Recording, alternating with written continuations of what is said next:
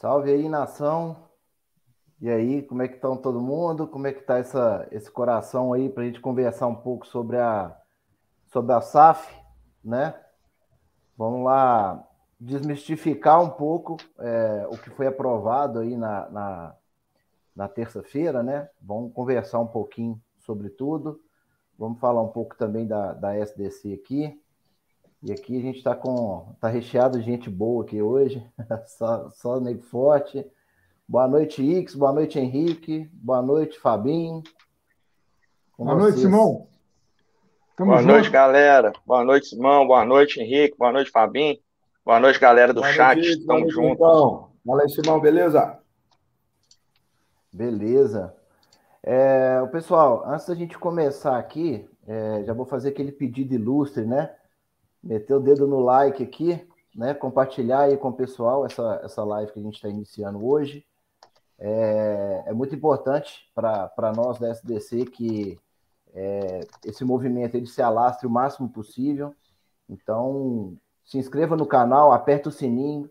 Né? A gente costuma fazer live toda quinta-feira, né? Para falar dos assuntos do Cruzeiro, né? Falar o que, que tem acontecido durante a semana, os bastidores, é, do que tem acontecido, né? A gente está vivendo uma turbulência meio, meio pesada, mas a gente espera também que, que daqui para frente a coisa, a coisa ande dentro de campo e deixe o bastidor um pouco para segundo plano, né? E que a gente fique sempre vigilante. É, vou passar a bola para os meus companheiros aqui.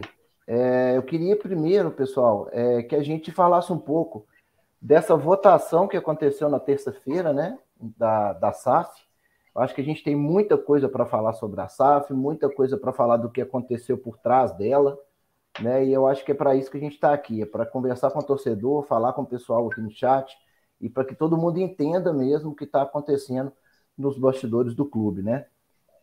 Então, Fabinho, passa a bola para você aí, meu amigo.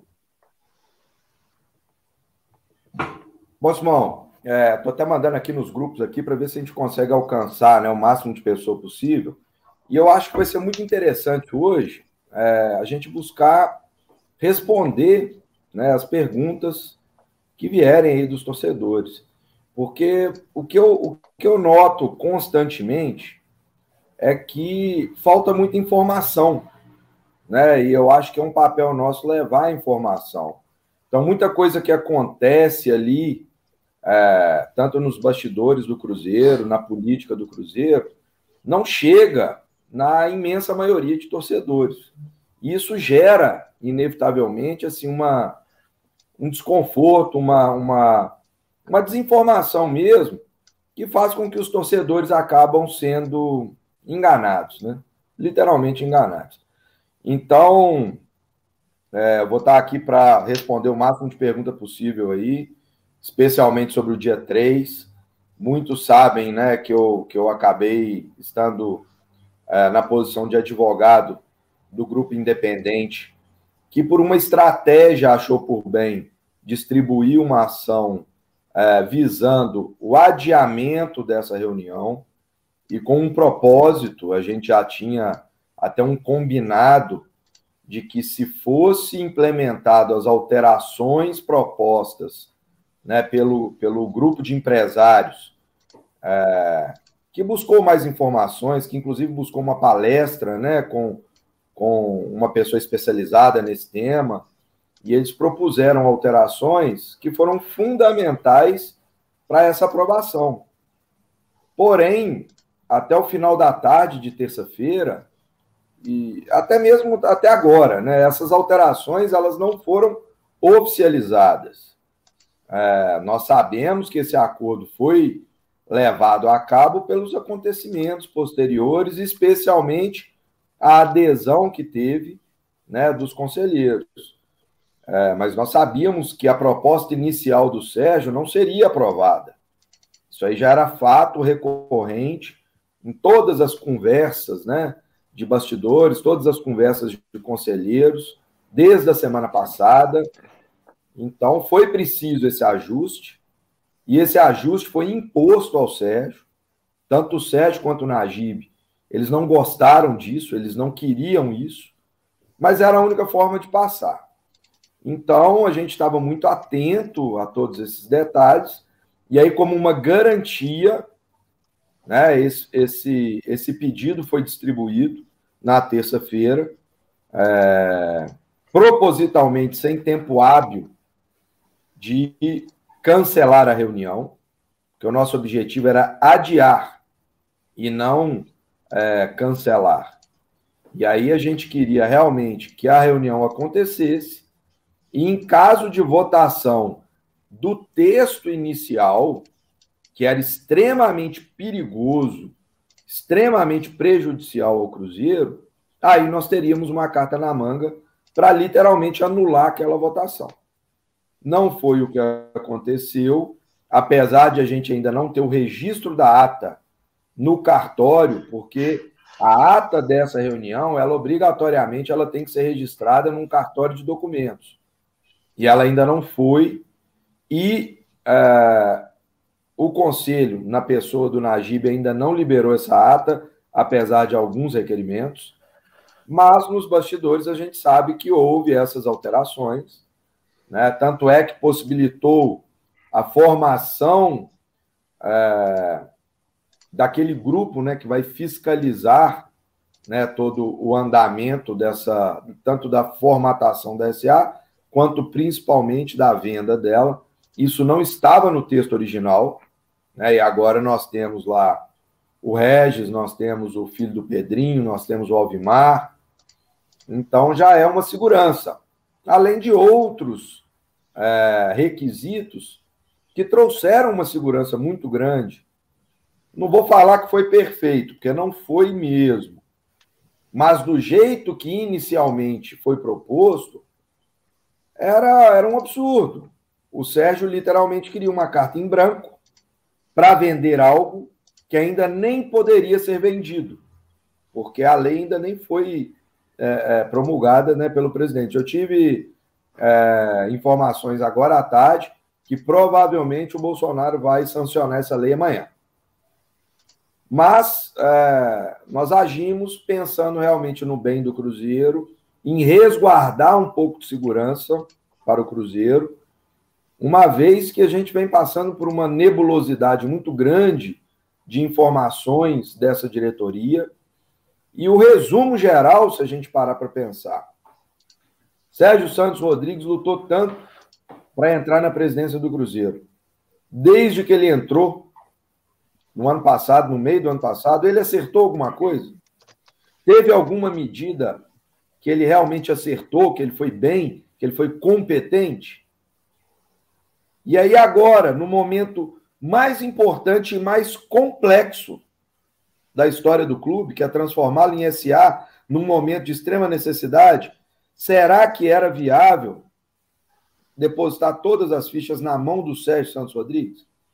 Então, essa foi a pergunta que a gente fez na terça-feira, já no final da tarde, porque esperávamos que fosse oficializado uma alteração no texto inicialmente proposto. E essa, e essa alteração ela não foi oficializada. Continuou tudo nebuloso, tudo num limbo. E aí decidimos né, tomar aquela atitude para resguardar, deixando claro que acredito que 99,9% das pessoas que é, é, estudaram o tema, que conhecem o tema, são favoráveis ao Clube Empresa. Acreditam que o Clube Empresa é a solução do Cruzeiro. E eu também sou. O Luiz Carlos, que é o conselheiro que, que é o autor da ação, também é. E a grande maioria das pessoas que eu conheço são. Porém, isso tem que ser feito da forma correta.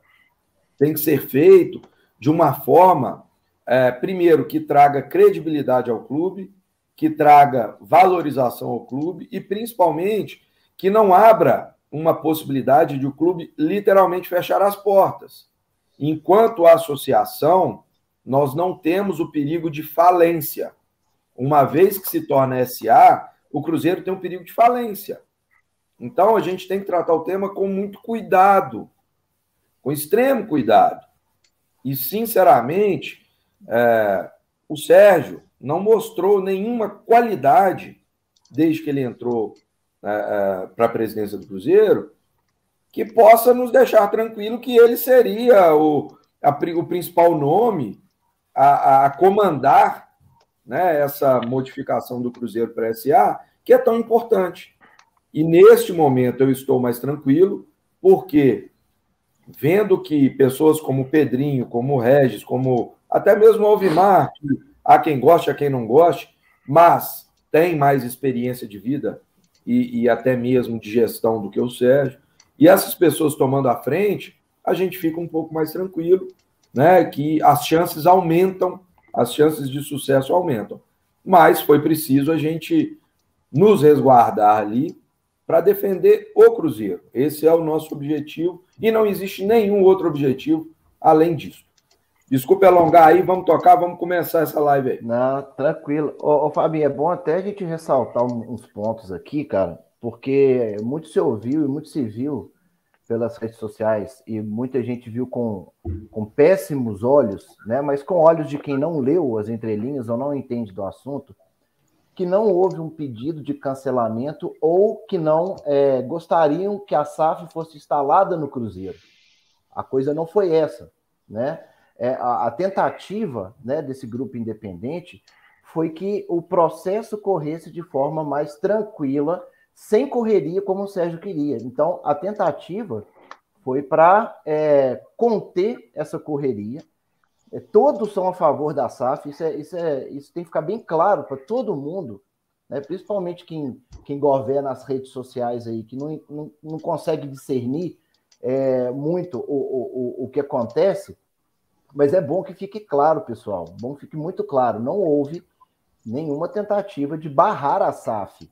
Não foi essa a intenção. A intenção foi dar um respiro de pelo menos 30 dias para que o texto fosse corrigido e fosse aprovado com essas ressalvas que o Fábio falou. Né? Então, que isso fique claro, porque começaram a jogar bomba para tudo quanto é lado nesse conselheiro, né? É, inclusive apareceu o, a, a, minuta, né, o pedido com o seu nome, né, Fábio? Foi, foi, foi o seu escritório que entrou com essa liminar, né? Mas que fique claro, era para fazer com que a correria parasse e para que o texto fosse alterado de forma corretamente. Tô, entendi certo aí, ô Fábio? Exatamente. É, é, até bom a gente esclarecer um pouco né, desses fatos. É, nós, no caso, eu, né, como membro da SDC e também né, a, os membros da SDC, a gente sequer tocou no assunto de tentar alguma medida. Até a terça-feira, uma hora da tarde, isso para mim estava descartado porque eu acompanhei os bastidores, a reunião que ocorreu, que até o Ix estava lá, né, a, a, palestra que foi movimentada por vários conselheiros, tanto do que fizeram parte do conselho gestor, como outros, né, o Barone, uh, o Dalai, é, o Anísio Escoto e vários outros muito importantes. Então eu acompanhei tudo isso e eu vi a movimentação de que alterações iam ser é, propostas e realizadas. Caso contrário, não teria aprovação. Antes disso, na semana passada, eu conversei com inúmeros conselheiros, alguns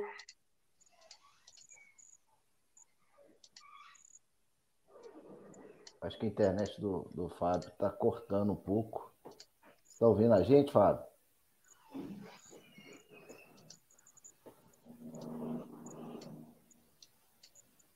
É, travou. Dúvidas sobre o tema e definitivamente.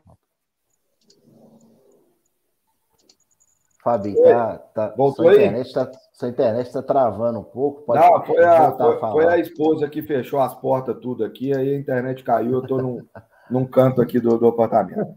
Bom, mas é, então, é, definitivamente era, era consenso que da forma que estava não seria aprovado.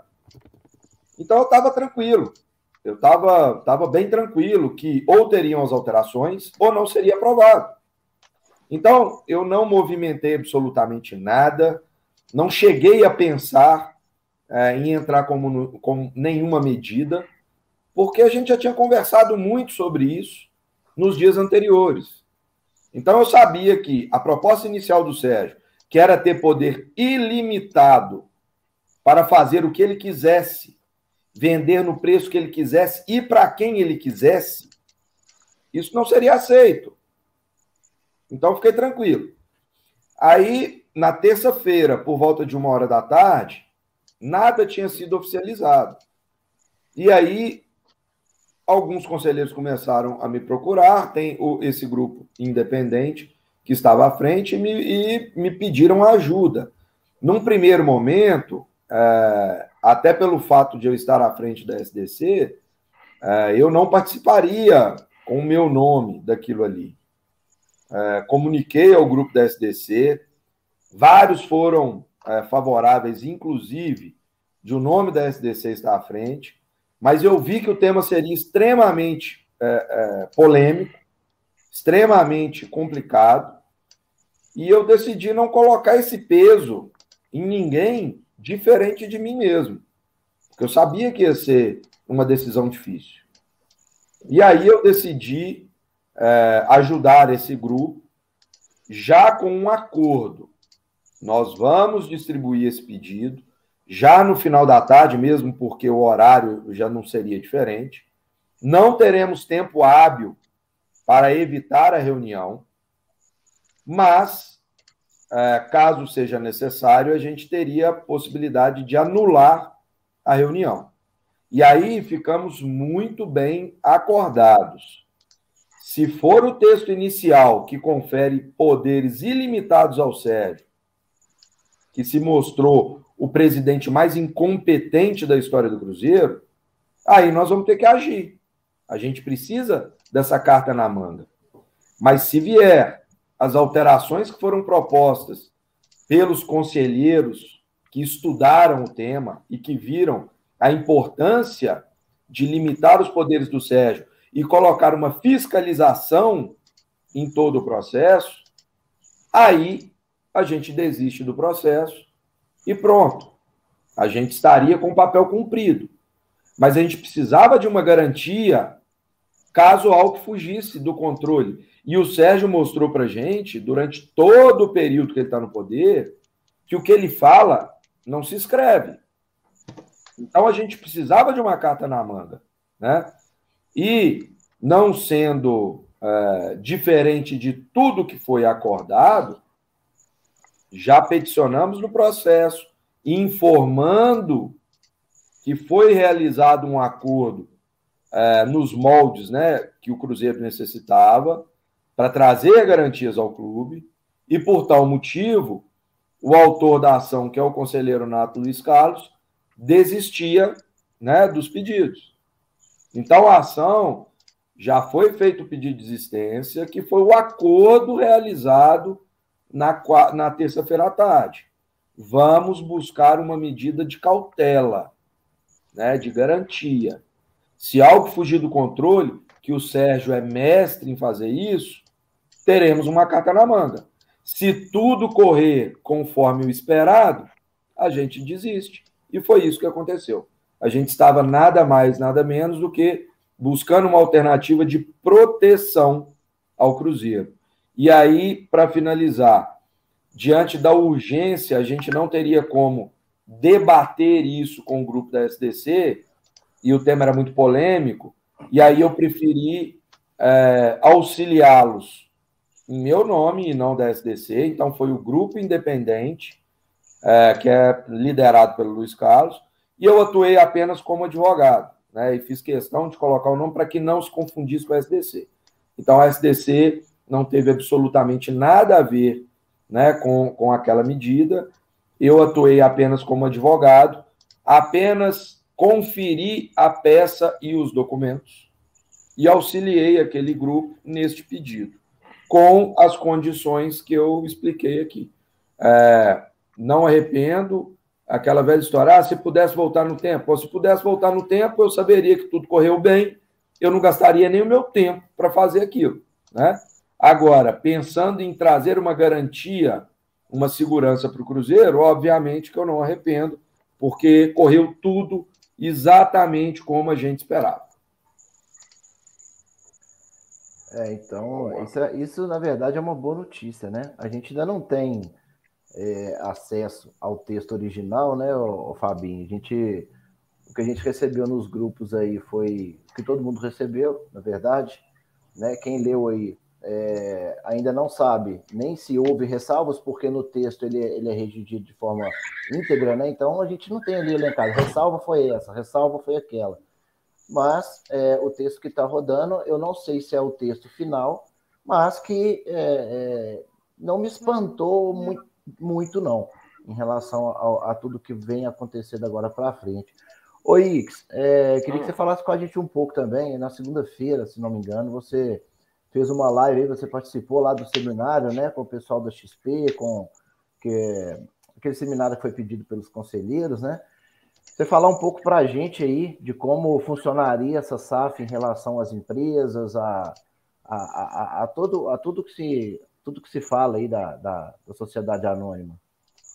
É, foi, foi muito interessante essa, essa reunião que teve, né, essa palestra que teve.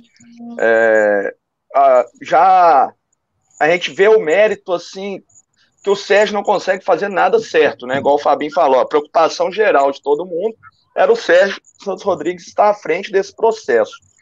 É, na minha opinião, é, um grupo de conselheiros teve que ir atrás de especialistas é, em clube empresa para estarem elucidando suas dúvidas, o que eu acho que seria obrigação da diretoria estar tá fazendo isso com os nossos conselheiros e também associados e torcedores, porque eu acho que quanto mais transparência a gente tiver nesse processo de transição para o clube empresa, mais a torcida vai jogar junto, mais a torcida vai ajudar.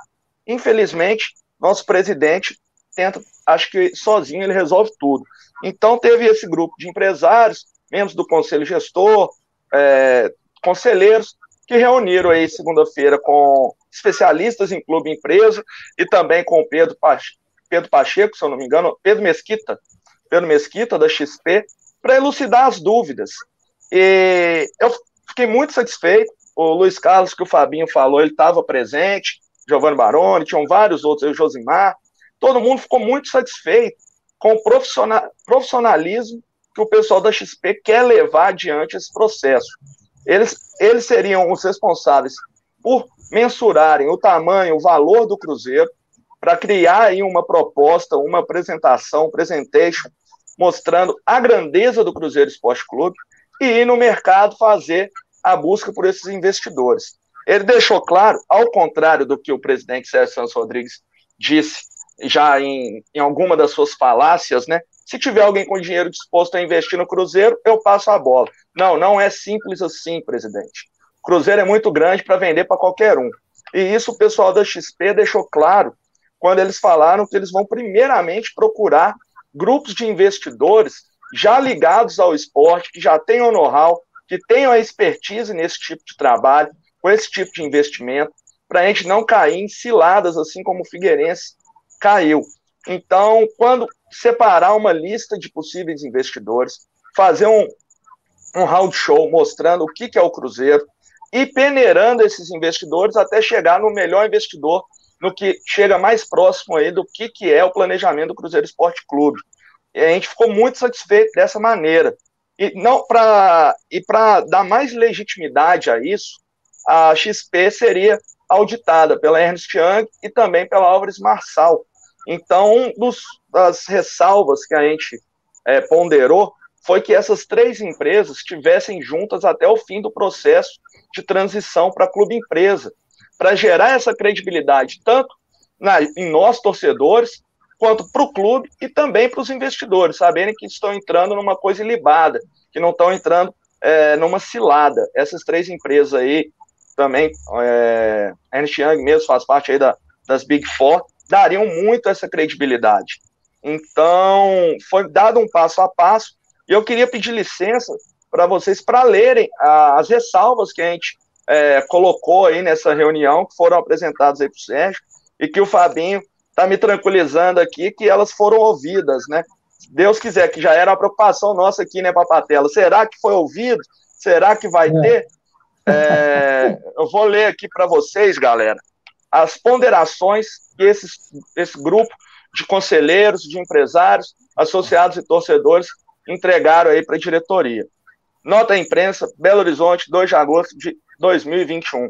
Um grupo de conselheiros associados, empresários e representantes de torcida organizaram um evento com a participação de renomados especialistas, Pedro Trenguzzi, Vantuil Gonçalves e Pedro Teixeira, para esclarecer pontos obscuros do PL 5516-2019, Clube Empresa, e a proposta de SAF do Cruzeiro Esporte Clube, Sociedade Anônima do Futebol.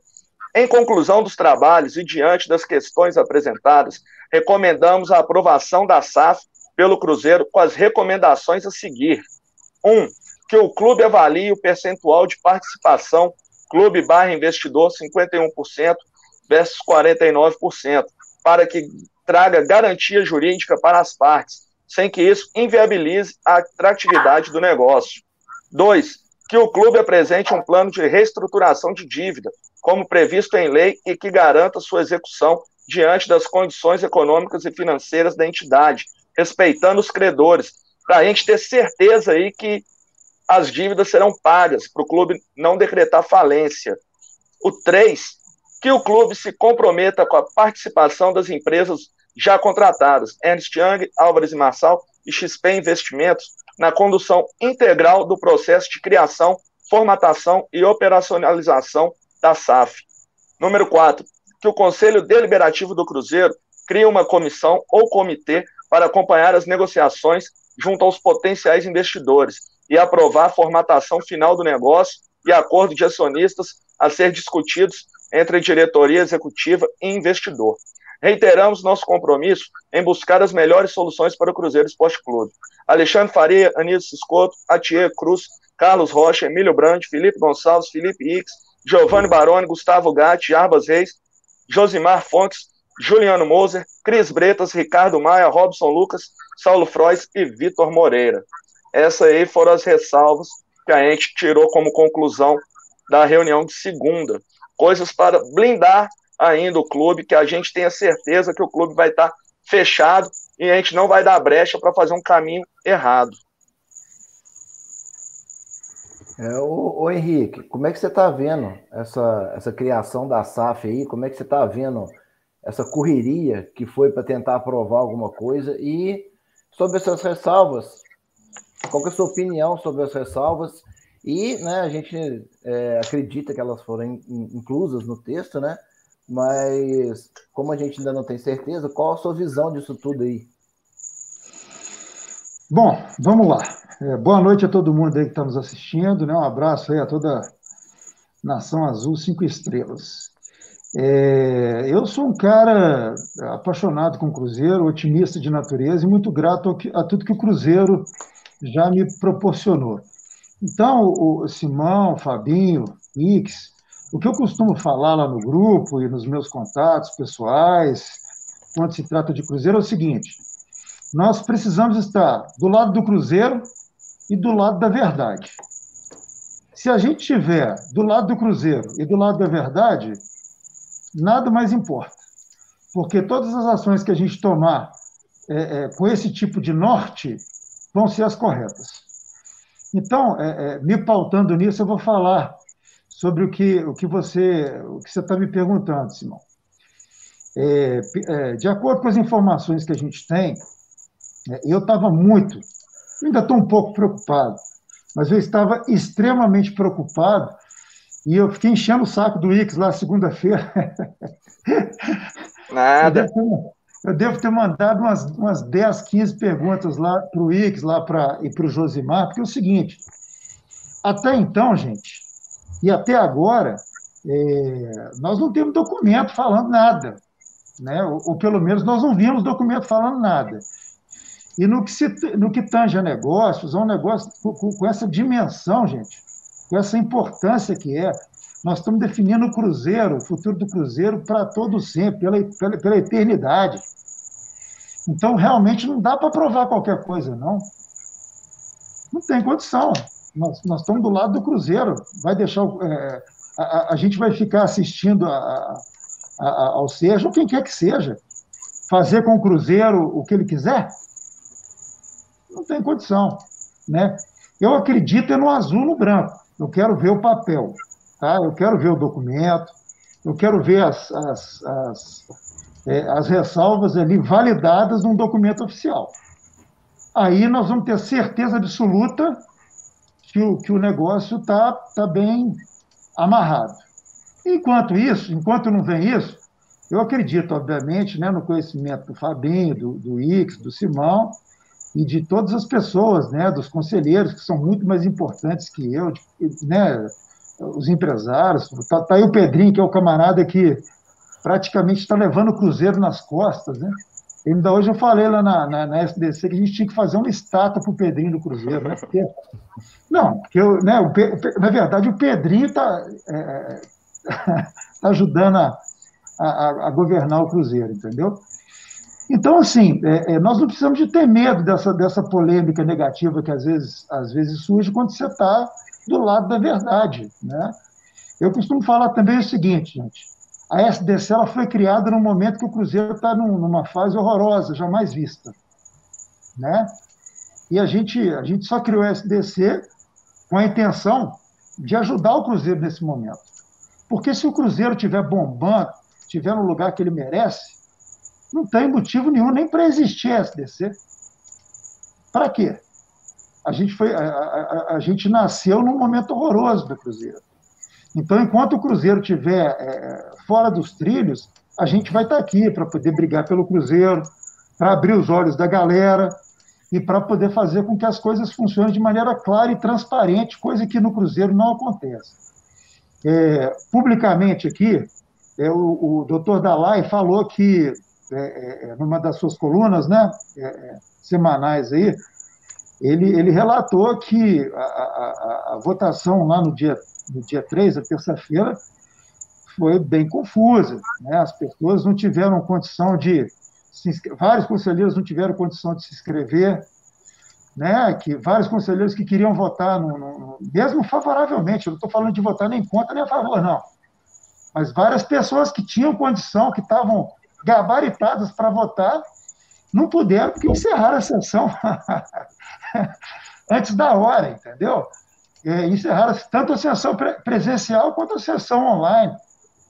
Então, gente, enquanto o Cruzeiro foi essa confusão, essa mutretagem, a gente está aqui para encher o saco mesmo. E doa quem doer. Se isso for incomodar qualquer paciência, paciência. Entendeu? Nós vamos continuar fazendo isso. Ok? Aí, e agora, agora, agora, assim, só, só para encerrar, assim, para a gente poder, de repente, seguir um pouco mais à frente, é, eu vou dar uma boa notícia aqui, porque eu conheço uma pessoa que trabalha numa, é, é, numa filiada da, da, da, da XP. E realmente o papo dentro da empresa, com relação à SAF e o Cruzeiro, é o melhor possível. A expectativa dos caras é a melhor possível. Então é o seguinte: é, isso faz com que a gente fique animado. Né? Eu realmente estou um pouco mais animado, estou um pouco mais tranquilo, estou conseguindo dormir de novo, é, mas continuo vigilante, de olhos abertos.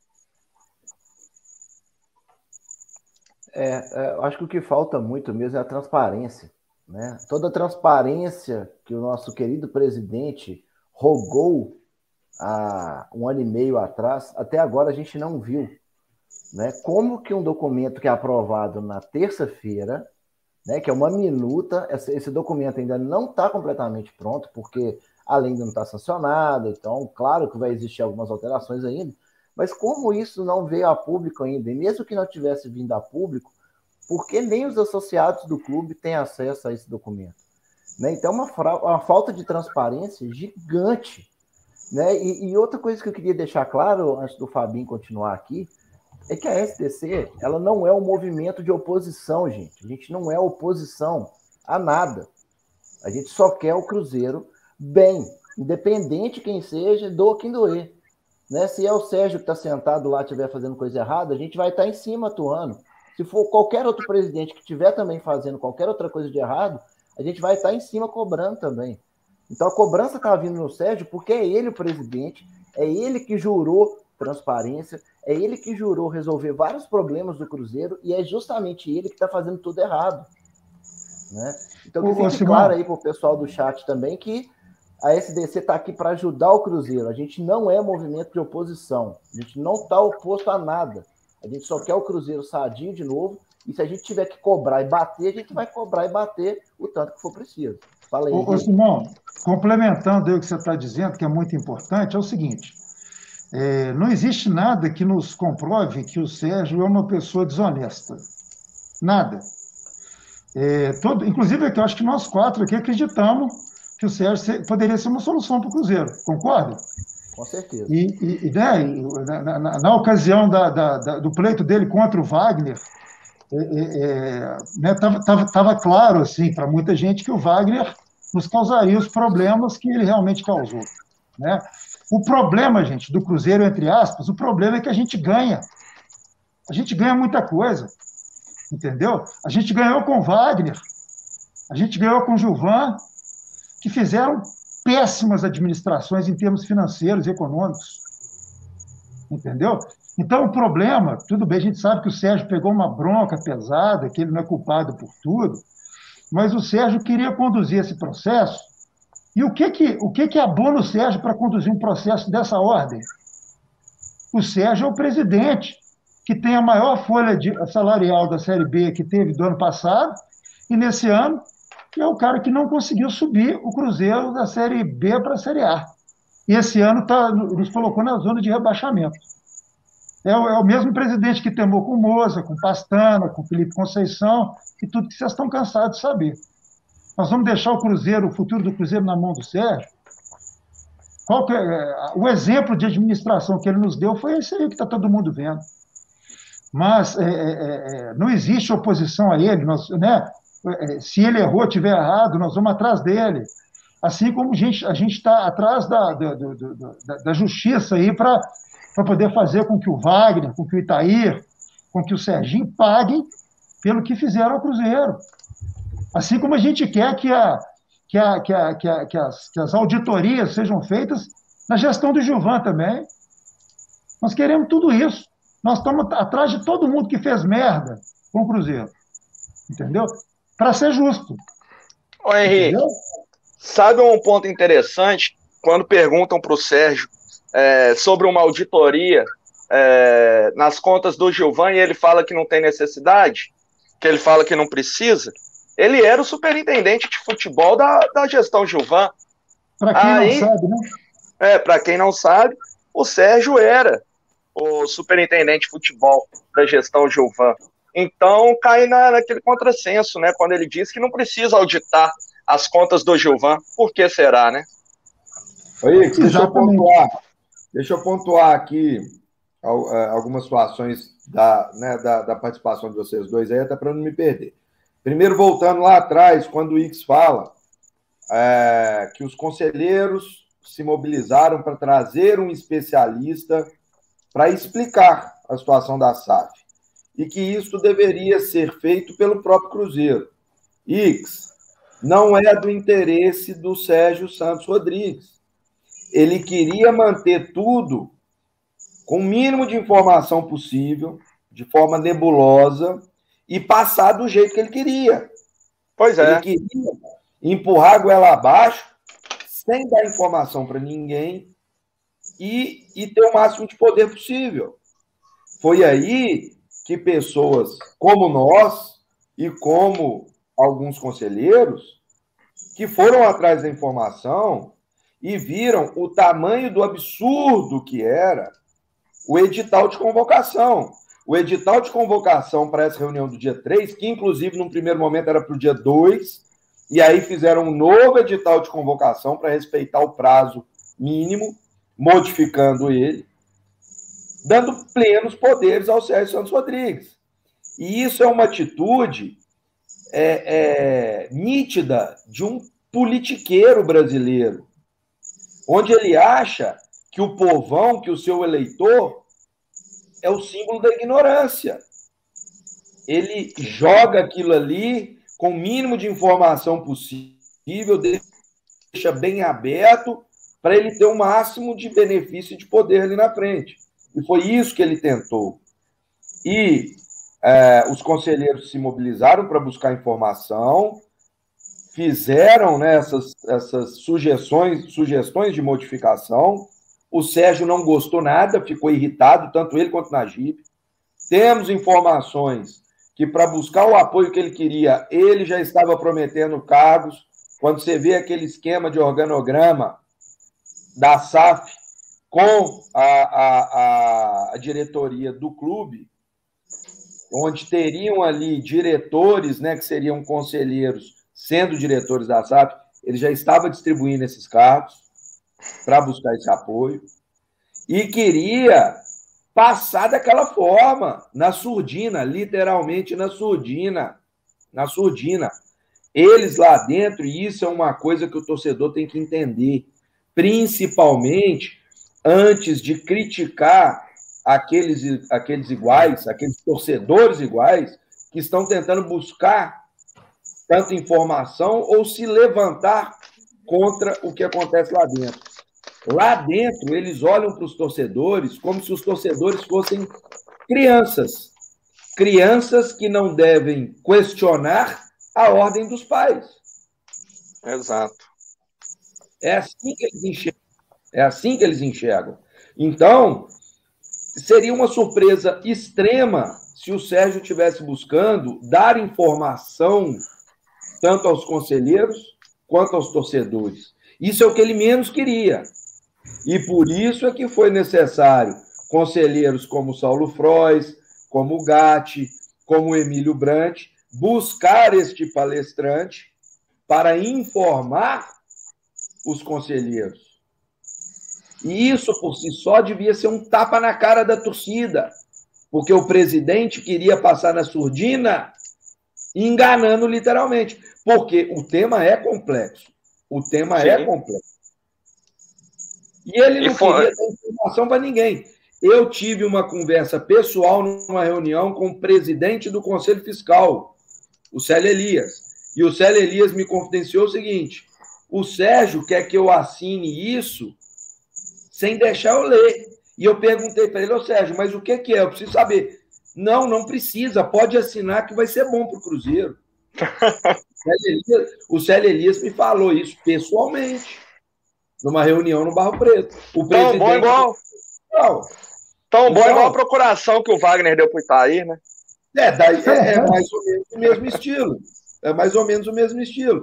Então, assim, o torcedor ele tem que entender que é, pessoas agora estão se levantando e buscando informação e buscando fazer parte da coisa. Até 2019, tudo no, no Cruzeiro corria solto. Não é à toa que o Itair Machado teve uma procuração para fazer o que ele quisesse. O que ele quisesse. Então agora está na hora do torcedor enxergar que, poxa, se por perfil meu eu não quero levantar da cadeira, pelo menos não reclame aquele que está querendo fiscalizar, que está querendo de alguma forma ajudar. Estamos imunes a erros? Não. Pode ser que a gente erre mas a gente está aqui dando a cara e querendo fazer algo. Então, essa situação de segunda-feira é um grande exemplo. Foi preciso conselheiros buscarem informação com profissionais da área um dia antes, um dia antes da votação mais importante da história do Cruzeiro, que essa está sendo a votação mais importante do Cruzeiro, e porque o, o Sérgio queria poderes ilimitados. Eu tenho aqui, está aqui na minha frente, aqui na tela do computador, é, o edital de convocação que foi expedido pelo Najib. É um total absurdo.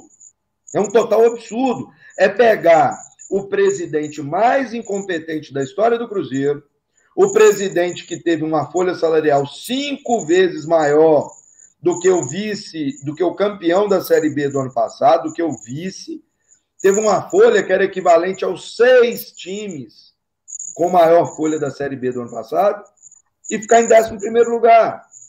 É o presidente que esse ano tem a maior folha de novo da Série B e está na zona de abaixamento. É o presidente que achou que solução ano passado era o Ney Franco, quando todo mundo não queria. É o presidente que contrata Pastana e Moza. Como que esse presidente pode receber uma autorização para ter poderes ilimitados para vender o Cruzeiro. É um disparate, é um absurdo. E graças a Deus é, tivemos conselheiros sensatos e capacitados que buscaram informação e se levantaram contra esse disparate. Porque se dependesse do Sérgio e também do Najib, que o Najib estava bem é, interessado nisso, teria passado o texto original. Teria passado o texto original. E aí, se me permitem continuar na progressão dos acontecimentos. É, já explicamos a situação da tentativa é, de resguardar o Cruzeiro com a ação, aí vamos para os acontecimentos da reunião do dia 3. Ficaram sabendo que tinha essa tentativa de resguardar. Sabe o que, que fizeram? Encerraram a votação uma hora e vinte minutos antes do que estava no edital. O edital está aqui na minha frente. A votação ia até 8 horas e 30 minutos. Eles enterraram. A menos da metade dos conselheiros votaram. Eu conversei com vários conselheiros que não tiveram a oportunidade de votar apesar de terem se cadastrado para voltar pela internet, e até conselheiros que estavam lá no Barro Preto, que quando foram votar, ah, já está encerrado. Pô, mas o horário do edital é oito e meia. Isso por si só, qualquer um que entrar pedindo anulação dessa reunião consegue. Qualquer um. É um absurdo. É, é um absurdo que só acontece assim, quando você pega um, um, uma reunião de condomínio com pessoas que não têm o menor conhecimento jurídico, não têm o menor nada, e aí empurra a coisa goela abaixo e, e, e, e descumpre todo tipo de procedimento básico para poder realizar algo do tipo, e vai empurrando. Isso aconteceu e está acontecendo dentro do Cruzeiro tanto o edital de convocação, a votação, é, a forma dessa votação, essa reunião, ela é facilmente anulável.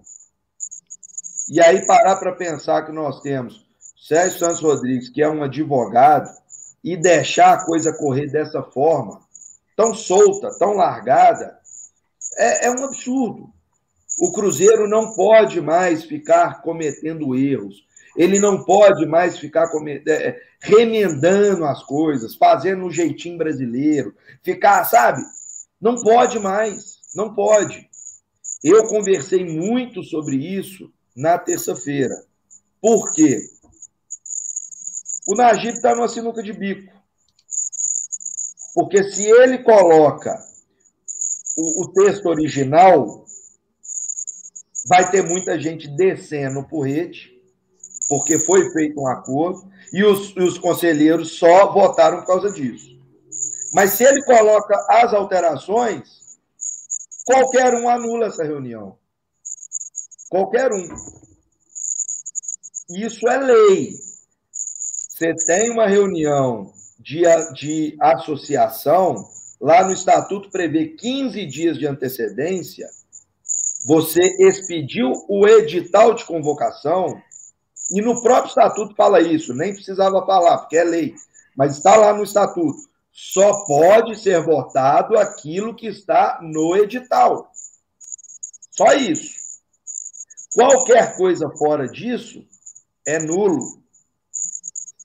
E muito me surpreende ter um Sérgio Santos Rodrigues, que é da área do direito, permitindo essas, esses remendos, esses jeitinhos. Então, o correto era que fizemos um acordo para colocar alterações, adia a reunião, e era o que nós queríamos na terça-feira.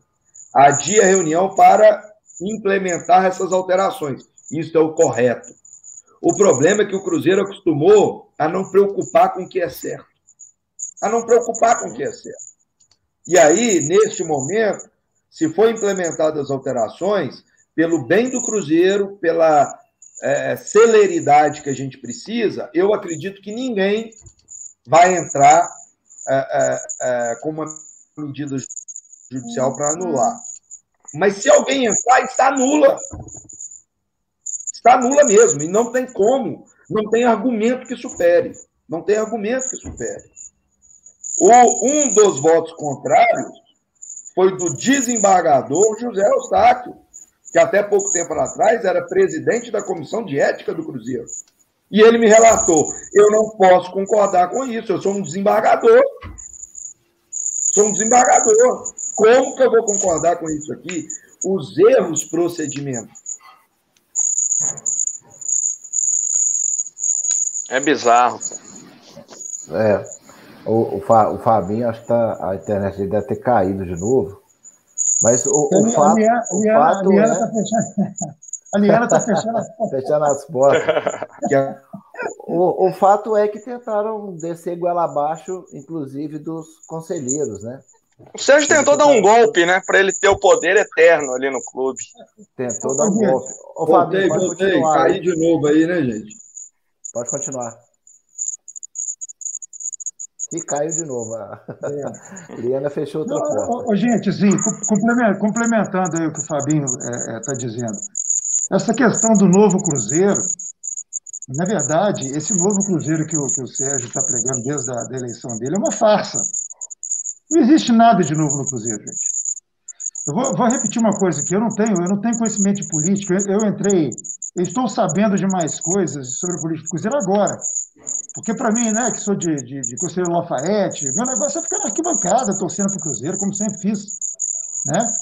E quando a gente agora você sabendo... não cai mais não, viu? Eu troquei de internet aqui, agora não cai mais não. então, então, quando a gente, quando a gente é, começa a ficar sabendo do, do que, que rola nos bastidores de um clube como o Cruzeiro, a gente, a gente fica enojado. Dá, dá até preguiça, dá, dá, desanima a gente. Né?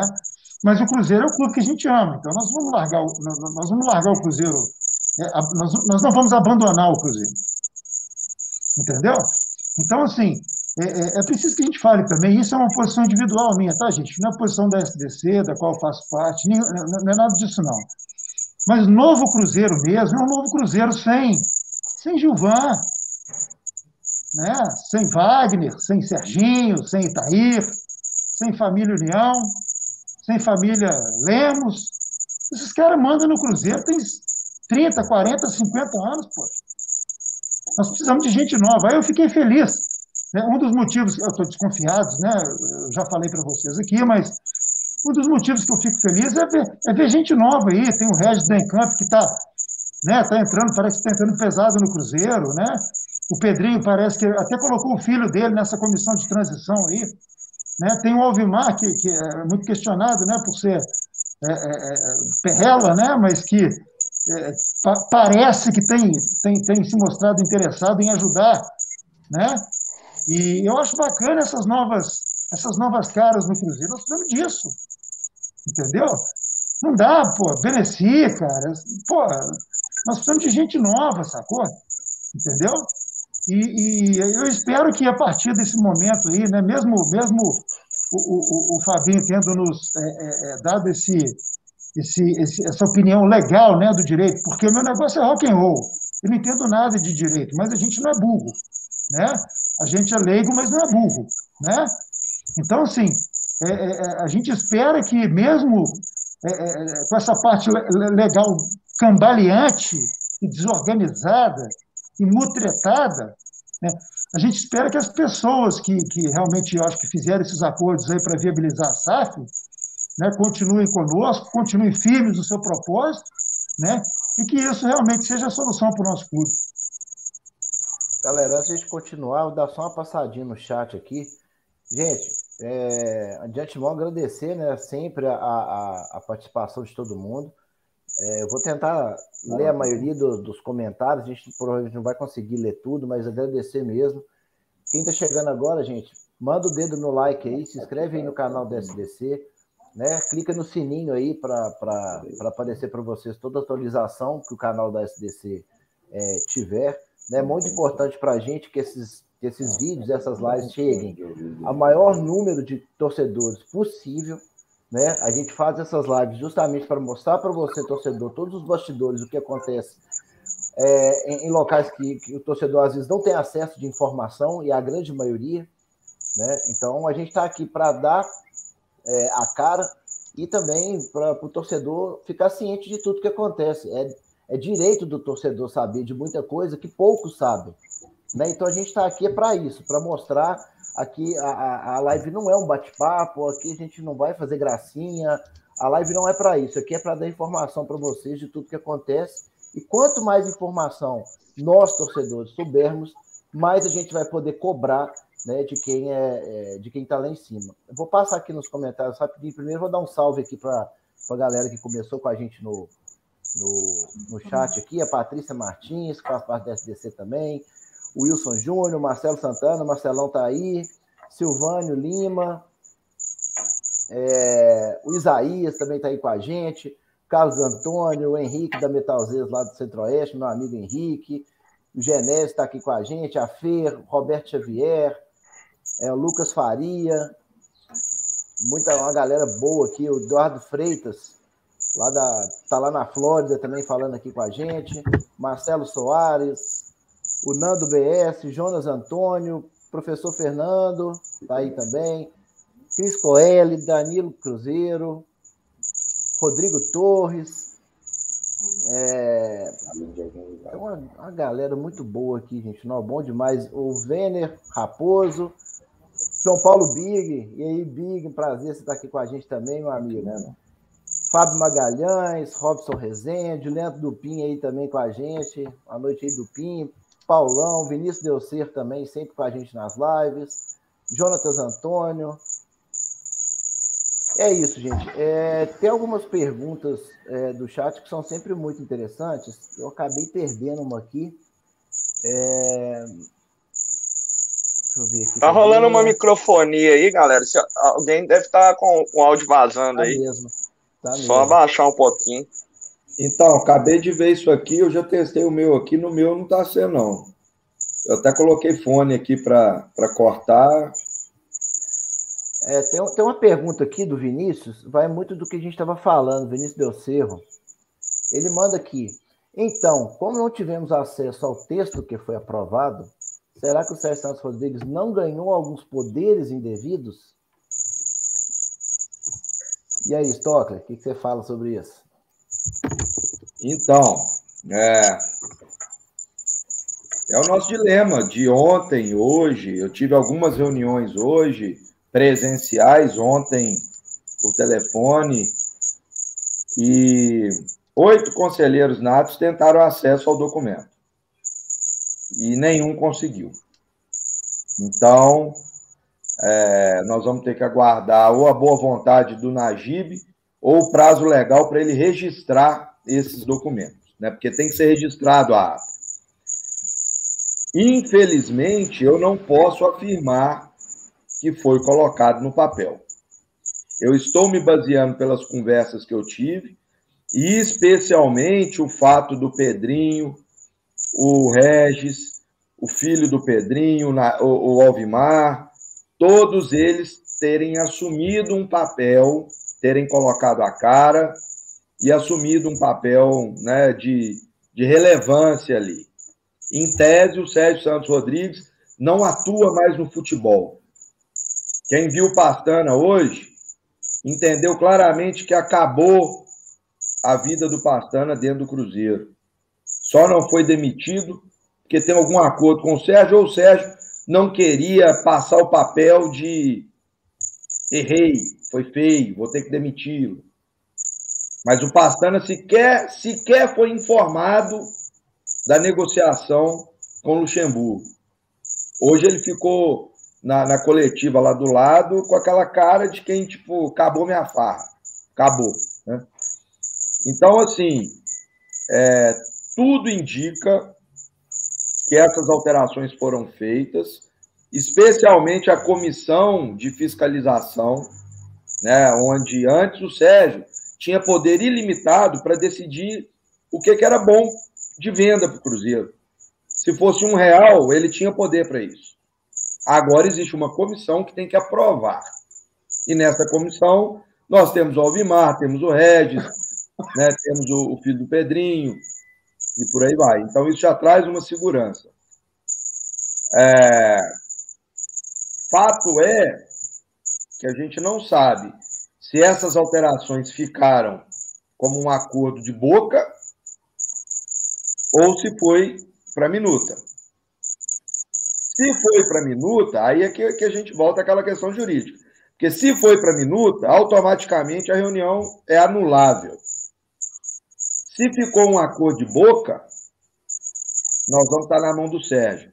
Porque se o Cruzeiro embalar, a coisa ficar bonita, ficar tudo bom, para ele querer ir lá buscar protagonismo de novo, não custa. Hoje, o acordo é: futebol não é mais com o Sérgio. O futebol vai ser com Pedrinho, Luxemburgo e Ricardo Rocha. O Pastana vai ficar como um motoboy de luxo. O motoboy vai pegar a oferta que for feita aqui e levar a quem vai receber a oferta. Ele vai pegar o que que o, o jogador, quem recebeu a oferta falar e trazer para cá. Ele vai ser um motoboy de luxo, que ele não vai apitar mais nada em quem vai ser contratado, em quanto que vai ser, em nada. Ele vai ser um motoboy de luxo, porque o Sérgio não pode passar o constrangimento de assumir que errou ao, ao contratar o Pastano. O resumo geral é esse. Se o Sérgio não fosse mimado ao ponto de pegar e falar, olha, errei, Pastana, você está dispensado, era o que todo mundo queria, era o que ia acontecer. Tanto é que o Luxemburgo já tinha avisado que não iria trabalhar com Pastana. Eu não sei se vocês perceberam, mas antes do Luxemburgo, o Sérgio tentou três técnicos. Dois foram noticiados. E ele tomou não atrás de não, até ele ver que estou tão queimado que ninguém vai fazer negócio comigo mais. Eu vou ter que dar o braço a torcer. E aí é que veio o Luxemburgo, a pedido do Pedrinho. O ano passado, talvez o único grande acerto tenha sido o Filipão, e foi o Pedrinho que foi o responsável. Já era para o Filipão ter vindo antes do Ney Franco, já estava acertado com o Pedrinho.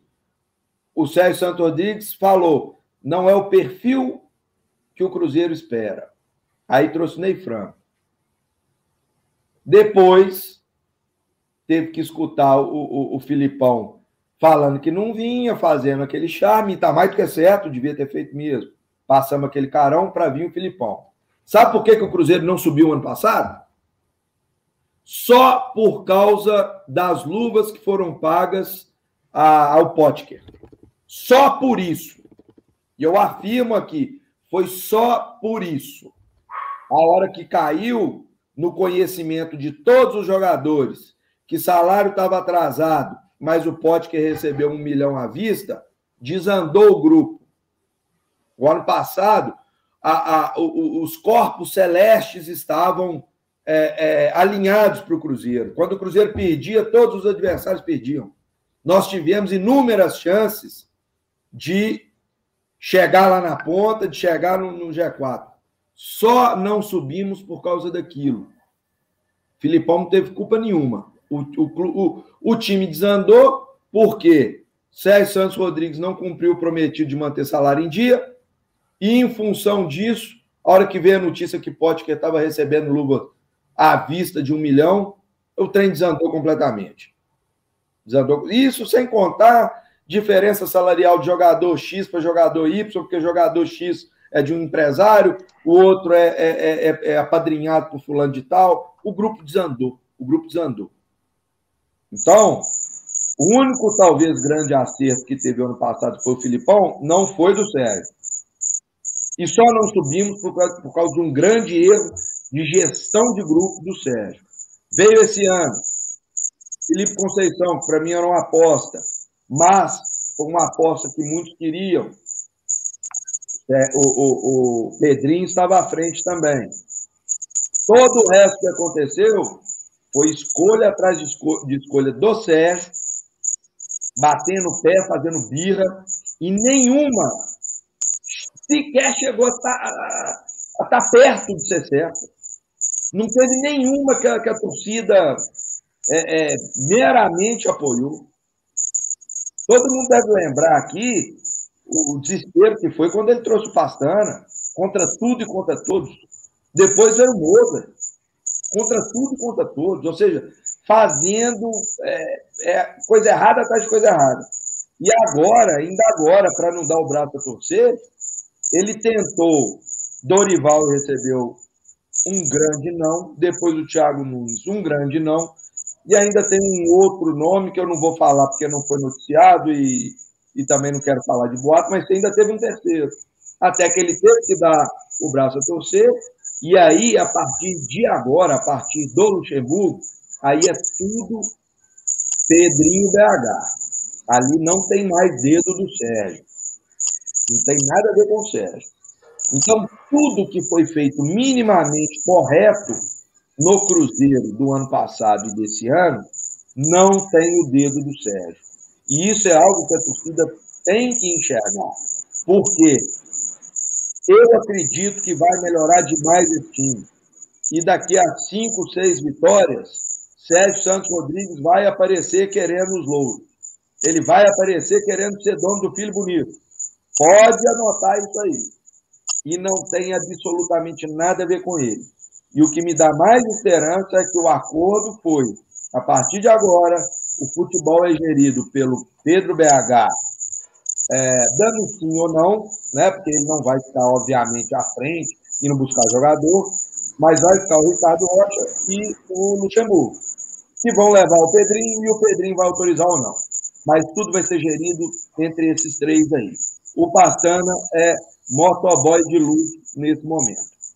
Então, o torcedor tem que entender isso, porque a coisa que o Sérgio é mais capacitado, ele, ele é aquele advogado, no sentido pejorativo, é aquele advogado caricato, é aquele cara que fala, fala para enrolar os outros. Eu sou advogado, mas eu entendo muito bem quando as pessoas falam de forma pejorativa do advogado. O Sérgio é esse. O Sérgio é o cara que nasceu para enrolar. E daqui a pouquinho, que o Cruzeiro vai melhorar, eu tenho certeza que ele vai melhorar. Daqui a pouquinho o Sérgio vai aparecer querendo os louros da vitória. Podem anotar isso aí.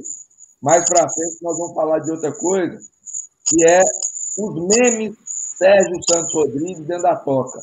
Tem memes entre funcionários, tem memes entre jogadores, tem memes entre comissão técnica. São quatro memes diferentes. Fato é que ele entra na toca e ele é meme na toca. Eu sei que o time vai melhorar, porque agora vai ter uma liderança. Os jogadores já vão enxergar no Luxemburgo, no Pedro BH e até no Ricardo Rocha uma liderança. E se tudo der certo, é bom que o Sérgio não pise na toca mais. Fique na, no co-work dele, gerindo a parte administrativa que ele quer.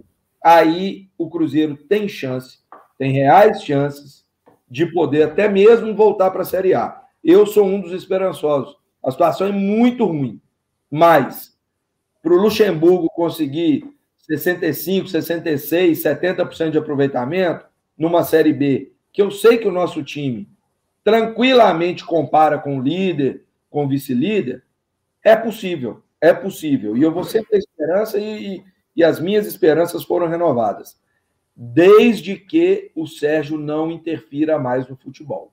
Se isso acontecer, nós temos chance. É, o, o Henrique, acabei descobrindo aqui, o, o Ricardo Vasconcelos está aqui, estão com microfonia, está muito ruim, acabei de descobrir que é você. então, a hora que, a hora que, você, a hora que você for falar, é, você tira o, mudo do microfone, quando você não for falar, você põe o mudo, que aí vai ficar sem microfonia, beleza, meu amigo? Mas pode, pode, dar, sua, pode, pode dar sua explanação aí. Não é porque eu não sei mexer com isso, não, viu? Mas às vezes é porque o. Como você está sem fone, às é. vezes o, o, seu, o seu alto-falante está muito alto, ele reverbera. Se você conseguir baixar um pouquinho o, o, o som aí que está saindo do celular, né? Você deve estar no celular, já vai melhorar um pouquinho.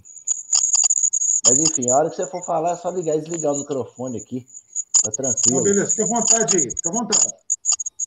Então dá o mute. É, tem alguns comentários legais aqui. O Sergel realmente implementou o um novo Cruzeiro. Eu nunca vi nosso time numa situação tão crítica. Isso sim é o novo Cruzeiro dele. é verdade, é verdade. Isso aí mesmo. É, deixa eu passando aqui por mais comentários. É, o Genés está perguntando aqui se der certo o impeachment, o Pedrinho BH pode assumir como presidente. E ele quer ser presidente do Cruzeiro, porque o Sérgio Santos Rodrigues falou uma vez que ele não queria tomar frente um dia. Será, hein? Quem me fala eu, eu posso isso explicar isso aí, ô, ô, Simão. Manda lá, Fábio. Pedro BH já teve, sim, muita vontade de ser presidente do Cruzeiro, mas a politicagem dentro do Cruzeiro, ele sempre soube que ele não ganharia. Se você fizesse uma pesquisa com o torcedor, lá, por exemplo, nas eleições de 2017, ia ter 90% dos torcedores querendo o Pedrinho. Dentro do Cruzeiro, ele não teria 10%. A politicagem lá dentro é muito grande e eles não querem ninguém que possa modificar o status quo. Ninguém que possa modificar o esquema. Então lá existe uma guerra política enorme de amigos do esquema. Um exemplo: o Sérgio Rodrigues foi aliado do Zé Perrella e rival do Gilvan, que era aliado do Wagner. O Wagner subiu, colocou o Itair, que tirou o Gilvan do esquema. Aí o Gilvan passou a ser o maior aliado do Sérgio Santos Rodrigues. Então ali só vai dançando as cadeiras. Se a gente voltar lá para trás, o, o, César Massi não poderia colocar um primo dele, aí colocou o Zezé Perrella. O Zezé Perrella tirou ele do esquema, aí teve a dinastia Perrella, aí colocou o Gilvan, que era advogado do Zezé. Só que o Gilvan tirou o Zezé do esquema, passaram a ser inimigos. E assim vai. Nenhuma oposição ganha no Cruzeiro, nunca teve uma oposição que ganhou uma eleição, que o esquema é feito para perpetuar. Só que é um pequeno grupo seleto que pode ser presidente. Então ali não existe inimigo, existe falta de ajuste. Existe falta de ajuste. Então, em determinado momento, um não está ajustado com o outro. Mas isso vai dançando. E o Pedrinho BH é um que nunca entrou nesse tipo de ajuste. Eu sou defensor de que uma pessoa que poderia apaziguar o Cruzeiro é o Emílio Brandt, que ele é, ele é muito bem quisto por todas as alas, mas nunca entrou no esquema, então ele não tem rabo preso com ninguém. O Pedrinho nunca seria eleito dentro do Cruzeiro. Nunca. Pelo menos até hoje eu te falo nunca. Agora, que ele já teve vontade, já. Neste momento, por alguns problemas pessoais, jurídicos, que não vem ao caso, pode ser que ele não tentasse, é, mas que ele já quis já, mas é, uma simples análise de eleitorado dentro do conselho, ele viu que não conseguiria. E ele não seria uma pessoa de colocar a cara para ficar desmoralizado. Um dos exemplos que a gente pega aí na eleição que o Gilvan foi eleito foi o, o Alberto Rodrigues, que se candidatou, era um cara extremamente bem quisto, né, com um histórico tanto de Cruzeiro quanto de política, e, poxa, foi uma surra, né, foi uma surra. E aí tivemos o Gilvan, que fez o que fez. Né? Então, o Pedrinho é muito bem intencionado com o Cruzeiro, apesar de muitos falarem, ah, o Pedrinho só coloca dinheiro é, buscando retorno. Não é. Ele, ele não doa dinheiro, obviamente, como ninguém doa, mas o que ele espera de. Ele não espera nada de retorno, ele espera apenas que devolvam a ele, e normalmente é em patrocínio, enfim. O Pedrinho é, é, é um anjo para o Cruzeiro. Tá? E eu já escutei muito conselheiro tentando desfazer dele, e bato demais em cima, que realmente é um anjo para o Cruzeiro. E ele gostaria sim, já pelo menos, né, já teve um momento de ele pensar nisso, mas a politicagem do Cruzeiro não deixaria. Aí respondendo a pergunta, se o Sérgio é, sofresse o impeachment, o Pedrinho é um nome que tem condição estatutária. Ele poderia sim ser presidente do Cruzeiro. Diferente do que aconteceu lá no Conselho Gestor, onde o Medioli foi né, o, o presidente do conselho gestor, mas ele não poderia ser presidente do Cruzeiro, ele não tinha condição estatutária. O Dalai Rocha, eu tive reuniões com o Dalai, onde a gente analisou ali a possibilidade de enfrentar a, a cláusula de barreira. O Dalai estava disposto. Eu desaconselhei, porque eu, eu, eu tenho certeza que se o Dalai enfrentasse a cláusula de barreira para colocar o Medioli, ia ter alguém da família União ali que ia entrar com um, um processo judicial e ia ganhar. Ia ganhar. O segundo, que foi o Saulo Frois, a mesma, mesma coisa, mesma situação. Ele não tinha condição estatutária. Então, um grande problema do Cruzeiro hoje é o estatuto, que é extremamente arcaico, é um estatuto que foi feito para perpetuar um pequeno grupo no poder, né? Um pequeno grupo. O Pedrinho é um desses que pode, mas ele está tão fora da corja que se ele se candidatar ele não uhum. ganha. Ele não ganha. E isso é fato consumado dentro do Cruzeiro. Ele, na verdade, ele não vai querer entrar nessa nessa mazela aí, não, né? Acho que ele tem, tem condições, mas eu acho que ele não, ele não faria isso, não. E é engraçado que o estatuto só é seguido é, nessas horas, né? A hora que a gente precisa salvar o clube. Não, não pode, porque o estatuto é isso. Não, isso também não pode, porque o estatuto é isso. A hora de quebrar um monte de regras e, e, e, e artigos do estatuto para poder fazer o que quem tá, privilegiar quem está lá dentro, eles quebram a qualquer hora, né? Principalmente porque não tem ninguém para entrar com uma ação contra o clube e falar: olha, esse negócio está é, contra o estatuto, então isso aí não pode ser regido dessa forma. Então, acho que falta também essa pessoa, e às vezes até partir de algum conselheiro, né? Eu não sei se a gente, como torcedor comum, poderia fazer, mas é ver se alguma coisa do, do estatuto que está sendo infringida, que a gente entrasse com uma ação e quebrasse isso. Né? Eu não, não sei essas possibilidades. O que, que vocês falam sobre isso aí? De maneira geral, Simão, é até bom entrar nesse assunto. É, muitos sabem da nossa, do nosso esforço, da nossa campanha, para levar o torcedor para dentro do clube.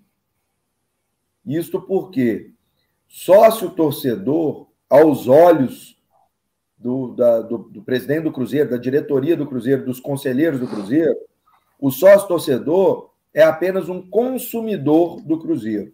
Ele consome produtos do Cruzeiro. Ele consome o lazer de ir aos jogos, ele consome é, é, mercadorias como camisas do Cruzeiro, ele é um consumidor. Quem é dono do Cruzeiro é quem é associado do clube. São aqueles que têm sua cota. Eu, com muito esforço, venho levando muitas pessoas lá para dentro, como vocês sabem. É, talvez seja a primeira live que eu participo, que os quatro aqui são associados do clube. O Henrique, depois de muita força, conseguiu assinar a ficha dele e, e, e colocar para dentro. Igual, igual eu fiz com o Maurinho. O Maurinho eu tive que ir no bar dele e falar: assina aqui. Já preenchido, assina isso aqui. E ele assinar. E, e, e, olha como é que são as coisas, cara. É, que eu me lembre. Ah, a gente fica até é, emocionado. Mas que eu me lembre, conjunta, assim, a gente está na mesma hora foi a última ficha que eu e o Pablito assinamos juntos. Nós fomos até o bar do Maurinho com a ficha pronta e falando: assina esse trem aqui. Assina aqui, não reclama, não. E, e o Maurinho se tornou associado do clube assim. E, e estando junto, porque eu, eu, e o Pablito nós assinamos muitas fichas, né? Foram muitas, mas é, junto ali, na hora que eu, que eu me recorde, essa foi a última. Então, a gente fazendo esse, esse esforço muito grande de conscientizar o torcedor que você quer opinar realmente no que acontece no Cruzeiro, o primeiro passo é, é ter uma cota do Cruzeiro. Você tem que ser associado ao clube. Então, você sendo associado ao clube, se o estatuto é bom ou ruim e tal, é outra, outra discussão. Mas você sendo associado ao clube, você já tem direito a voto. Até mesmo para mudar este estatuto. Né? Então, tudo começa daí. A gente tem que conscientizar o torcedor a entrar né, para o clube para ele passar a ter direito a voto. Né, e a gente poder até mesmo alterar é, esse estatuto. Falei, falei aqui, perdi de onde que a gente começou essa conversa, Simão, me lembra aí? Deixa eu voltar aqui. eu acabei tirando o comentário aqui, né? Eu falei, pô, é bom a gente entrar nesse assunto e falar da importância do torcedor se associar. Ô, ô Fabinho, ah. você, você falou, ô, ô, Simão, eu voltei, tá? eu mesmo me habilitei aqui, tá bom? Beleza, manda bala, isso aí. É, tem até uma pergunta que eu acho interessante, né? Que a possibilidade de empresário atleticano investir e tal. O, o, o colocou isso aí no, no, início aí da fala dele, né? Que é, de acordo, de acordo com as modificações que foram feitas no texto da, da SAF, isso, isso não, não, não vai ser mais possível. Inclusive, nós aqui da FDC, assim que a gente tiver o documento oficial na mão, nós vamos, nós vamos mostrar para vocês antes a proposta original e depois a proposta como ficou, para que vocês entendam as diferenças. Né? É, isso, apesar do, do Ix também ter lido né, as, as sugestões no início da, da, da live, como né, tem sido dito aqui desde o início da live, o, o, o, ainda não, a coisa ainda não está o azul no branco, não. Nós estamos esperando isso, estamos esperando na agir. Né? E, e, mas falando de, de, infiltrados, né? porque aqui o Não Cruzeiro de coração aqui tá, né, tem esse receio. É, essa questão do Conselho do Cruzeiro é tão complicada que na própria live aí do, do, do segunda-feira, Josimar disse, Josimar disse que tem atleticano conselheiro, tem corintiano conselheiro. Pô, eu, eu, não consigo entender isso. Assim. Eu, eu, quando o Fabinho é, é, é, né, me, trouxe aí para participar dos bastidores do Cruzeiro, eu era um ingênuo, achando que, poxa, nós queremos ver o Cruzeiro campeão, todo mundo junto, vamos todo mundo junto. Aí a gente dá de cara com esse tanto de mutreta. Eu não sei se é verdade, não, tá, gente? Mas é uma das coisas mais, mais absurdas que eu, já, que eu já ouvi na minha vida. Tá louco? Por quê? Não tem cláusula de Pior que é verdade. Pior que é verdade. Não, não, não Ô, Simão, agora eu lembrei, agora eu lembrei. É, só só para finalizar aquele assunto lá. É, perguntando, é, teve uma pergunta aí sobre quem poderia né, é, se insurgir contra algo que estivesse sendo contrário ao estatuto. Então, de maneira geral, eu até entendo que caiba uma interpretação ampla onde o torcedor possa propor uma ação. Mas aí dependeria, para quem é do, do ramo do direito, uma interpretação ampla. Agora, para que não tenha dúvida, qualquer associado do Cruzeiro pode entrar com uma ação para se fazer cumprir o estatuto. Se eu sou associado daquela, da, da, daquela associação ali, eu, eu, eu, eu, me submeto aos deveres e tenho os direitos regidos por aquele estatuto. Então, por isso que é muito importante o torcedor ser associado do clube. Então, por exemplo, a SDC foi é, é, precursora, foi à frente de um pedido de impeachment contra o Sérgio. Alguns conselheiros desavisados, isso aí, por incrível que pareça, é a maioria, falaram que aquele pedido não era válido, que só conselheiro poderia propor o impeachment. E isso foi imediatamente superado. Todo associado do Cruzeiro tem o direito de buscar que o estatuto seja cumprido. O que está ali no estatuto é que tem duas formas de se julgar o afastamento do presidente. Uma é através do Conselho Deliberativo, é artigo 20, parágrafo 10, e aí é direcionado ao Conselho, e o outro é através de uma Assembleia Extraordinária, que é o artigo 6, parágrafo 2. E neste caso, todos os associados votam. Qualquer associado vota. Então é uma importância muito grande o torcedor entender que para ele tomar as rédeas do que acontece no Cruzeiro, ele tem que ser associado do clube. Obviamente que a gente sabe que o estatuto é extremamente permissivo aos poderosos, ele é extremamente defensivo aos poderosos, mas se a gente alcançar um número razoável, a gente muda isso. E esse número nem é tão grande, gente. O que a gente mapeou, se a gente tiver mil votos coordenados, a gente já consegue começar a mudar a história do Cruzeiro.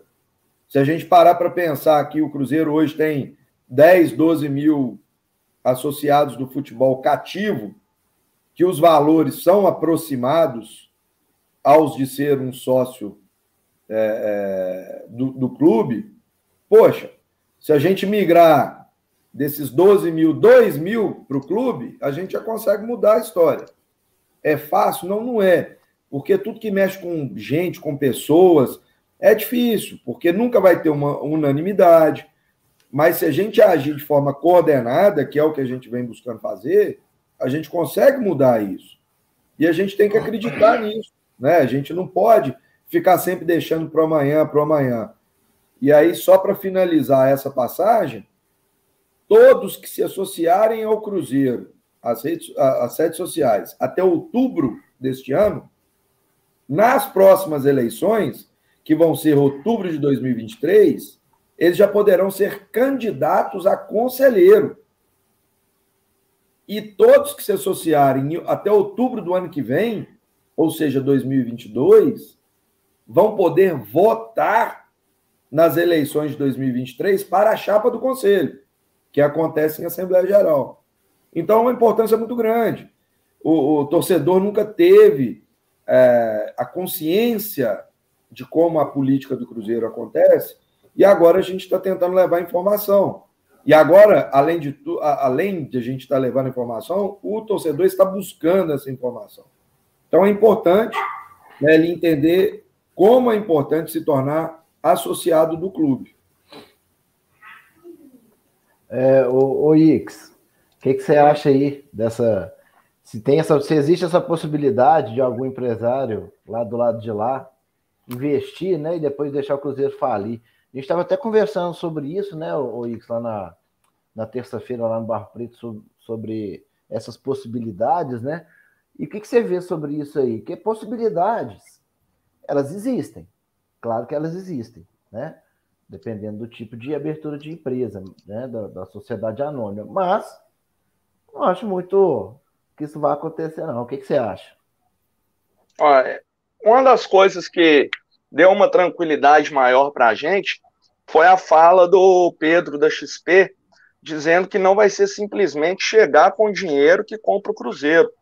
Que o papel da XP, além de buscar o investidor, é também de investigar, ver o lastro que esse possível investidor tem. Ver se é uma pessoa idônea, se é uma pessoa que tem experiência no mercado, ver o capital. Tudo, tudo dentro dessa investigação vai impossibilitar a entrada, a, primeir, a princípio, de torcedores rivais aí. A gente tem que se preocupar muito é com o não pagamento das dívidas, que aí a associação que ela fica, porque a gente vai ter dois CNPJs, né? O CNPJ da SAF, que vai ser limpo, vai ser novo, e o CNPJ do clube social da associação, que já é esse CNPJ que a gente usa. Caso a SAF é, esteja rodando bacana, mas o clube social, onde está ali as dívidas, os credores, não forem pagos, o clube pode decretar falência. E aí sim vai a leilão e tem o risco de chegar qualquer pessoa com dinheiro e comprar.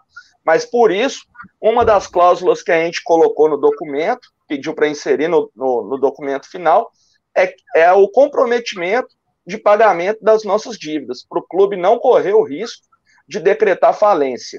Então, aí já impossibilitaria a chance de rivais entrarem dentro do clube. É, o, essa, essa parte aí, Ix, é, a realidade é que tudo está sendo feito de uma forma muito apressada.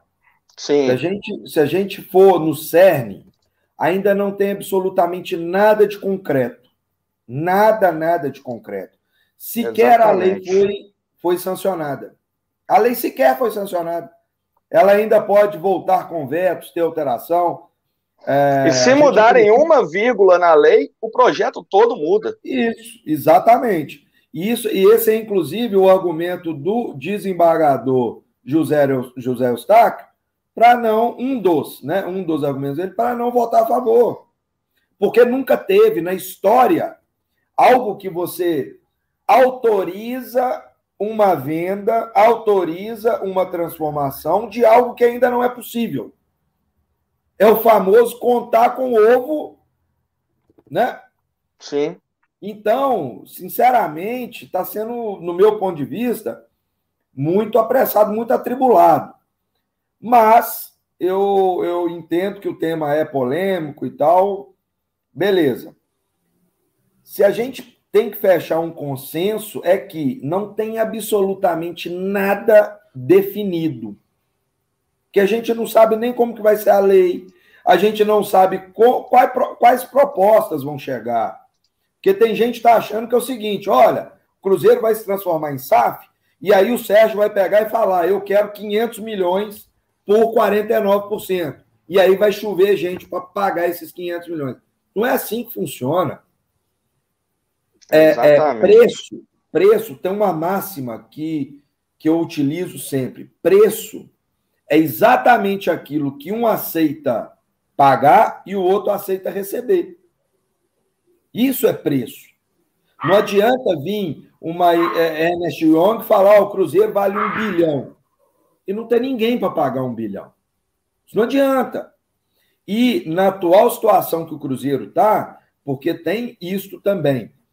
É, se você tem um carro que está todo lustrado, bonito, o motor em dia, você tem como pedir acima da tabela FIP. Mas se você tem um carro que está sem uma roda, para-brisa quebrado, e, e, e, a pintura toda. Você não tem como pedir acima da tabela FIP. Então não adianta a Ernst Young vir dar um preço e o Cruzeiro tá totalmente fora, totalmente desorganizado. Uma é das isso. cláusulas que eles falaram é exatamente isso.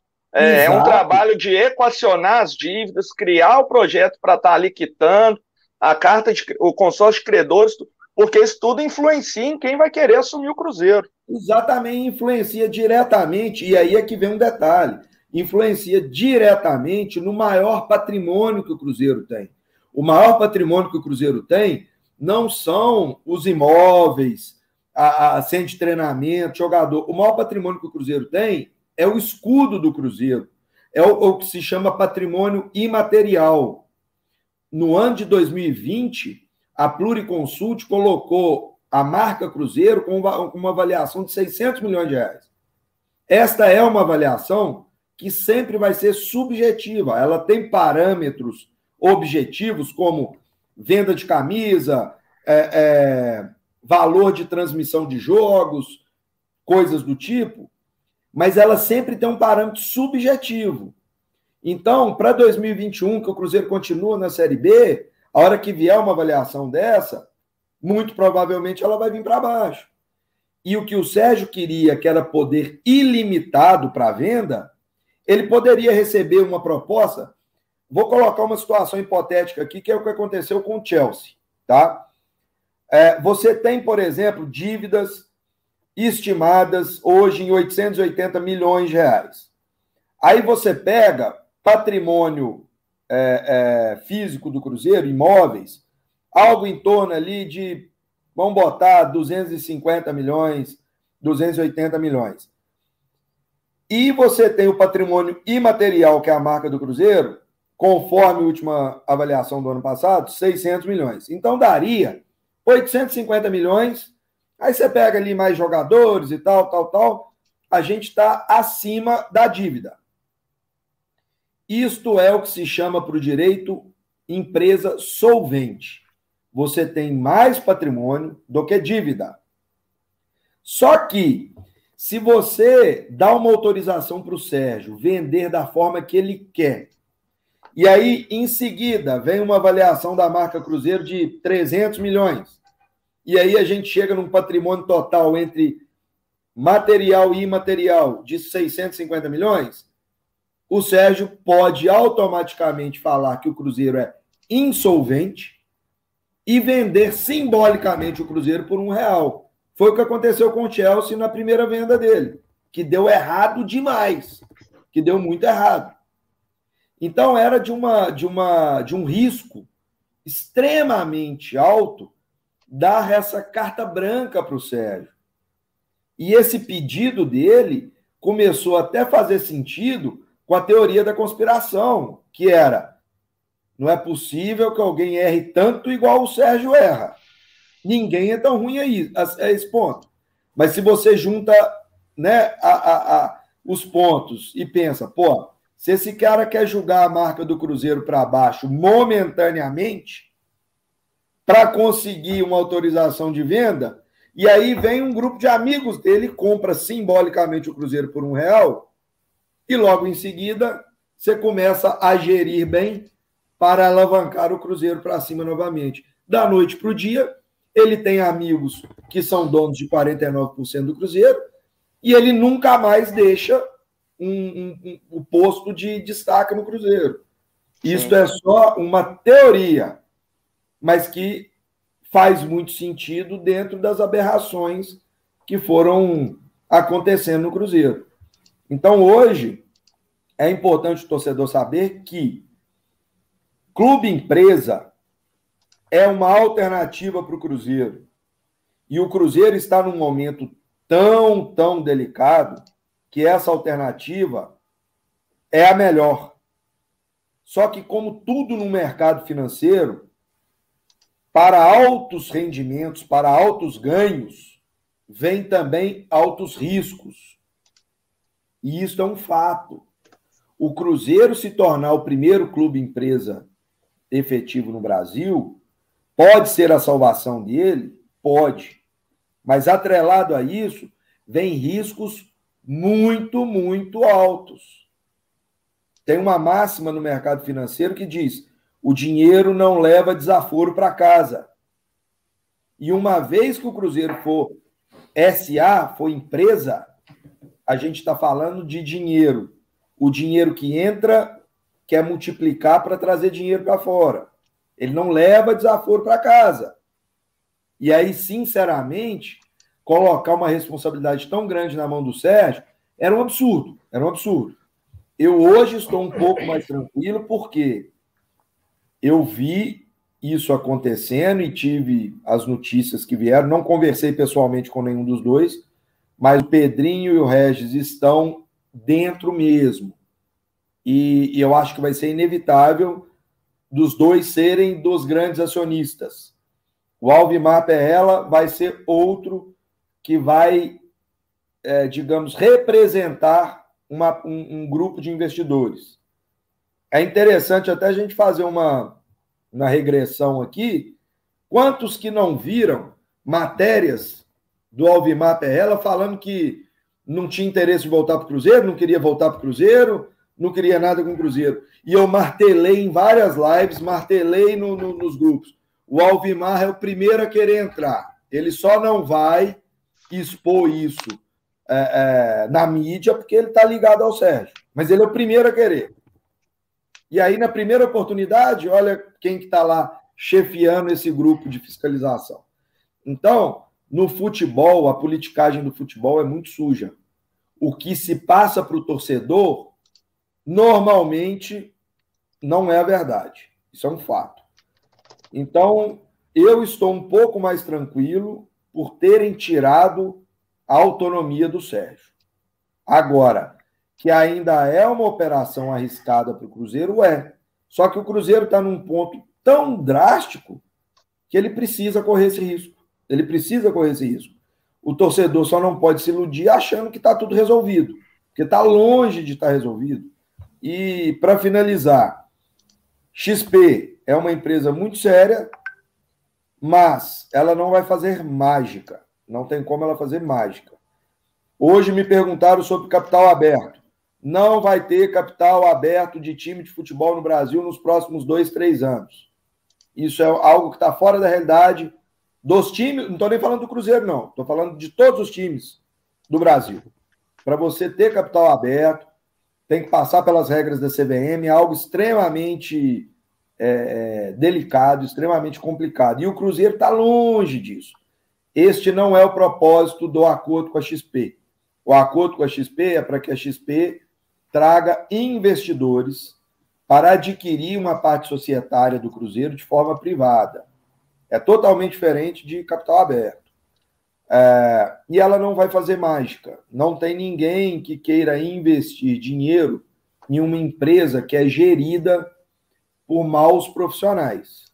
Então, este formato que o Sérgio pretendia, de manter ele como presidente e, e, e conselheiros ali como diretores, isto não vai ter como vingar. A não ser que sejam investidores do tipo Pedrinho, Regis, que vão conseguir manter o Sérgio ali numa coleira curta. Né? Então, eu não quero ser é, portador de notícias ruins, bem pelo contrário. Eu acho que foi um ótimo passo dentro da tragédia que a gente estava vivendo. É, as notícias de terça-feira foram ótimas, todas, tanto da vinda do Luxemburgo, principalmente Pedrinho tomando frente, o Regis tomando frente, e até mesmo a autorização da SAF. Não foi da, da melhor maneira, mas já tem ali critérios que trazem uma segurança para o clube, e principalmente as pessoas que tomaram frente. Se tivesse na mão do Sérgio, eu estaria extremamente preocupado. Mas neste momento não está mais na mão do Sérgio. Ele não é o principal ator dessa transformação do Cruzeiro em clube empresa. É, vai, vai, muito de encontro com essa pergunta que eu deixei aqui um tempão, aqui do Rodrigo Ribas, que ele pergunta por que é, a aprovação do conselho, né, para esse, esse texto da SAF foi tão grande. Por que, que a aprovação foi tão grande? Mesmo com os pontos colocados por vocês. É, na verdade, o, o Rodrigo, é que a gente espera né, que é, as ressalvas devidas tenham sido adicionadas aos textos, né, que, que, que, foi, que foi aprovado. Então, pode ser daí porque de uma grande aprovação do, dos conselheiros. Mas, de toda forma, muito conselheiro ficou sem votar. Então, tem algumas perguntas que a gente não sabe responder. Por que, que a votação acabou antes? Por que correram com a votação? Então, isso tudo tem. A, a, gente não sabe, a gente fica no escuro porque não há transparência. Né? Então, a gente não sabe exatamente. A gente espera que o texto que tenha sido aprovado tenha sido o texto que os bons conselheiros fizeram como ressalvas. Foi o que o Ix falou aí, que ele participou na segunda-feira. A gente espera que isso tenha acontecido.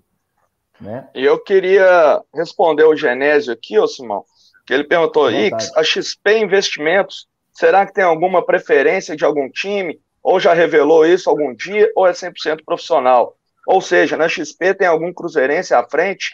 Ô, Genésio, o Pedro Mesquita, que é um dos sócios lá, se eu não me engano, proprietário da XP, ele é cruzeirense. É ele que vai estar à frente dessa, dessa busca de procurar investidores, de formatar tudo isso. Ele é cruzeirense. Ah, então tá, tá, tá respondido aí. É, Genésio que está participando bastante. Ô, Simão, volta a última pergunta aí, só para eu revelar aí. Tá, que eu passei agora. É. é, é o, o, Rodrigo tinha perguntado por que da grande votação positiva dos conselheiros. Isso. Né, sendo que a gente. Bom, é, é até bom a gente deixar isso claro. Porque uhum. a lei que está tá para ser aprovada, ela ainda não foi, ela precisa ser sancionada é, pelo Bolsonaro ela traz mecanismos que realmente vão ajudar muito o clube. Especialmente a questão de rolagem de dívida. Quando você cria o consórcio de é, credores, e aí você tem a obrigatoriedade de destinar 20% da sua renda para aquilo. Então você consegue dar um alívio na sua cobrança de dívidas imediata é, a questão fiscal melhora muito. Então, tem, tem vários pontos positivos. Então, o resumo é: a SAF ela é a melhor alternativa para o clube. O que a gente estava criticando é a forma como o Sérgio queria. O Sérgio queria poderes ilimitados.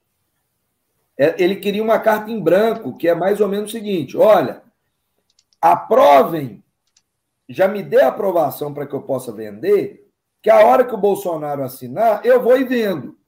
Mas ele não colocou critério nenhum. Vai vender como? Vai vender para quem? Vai vender por quanto?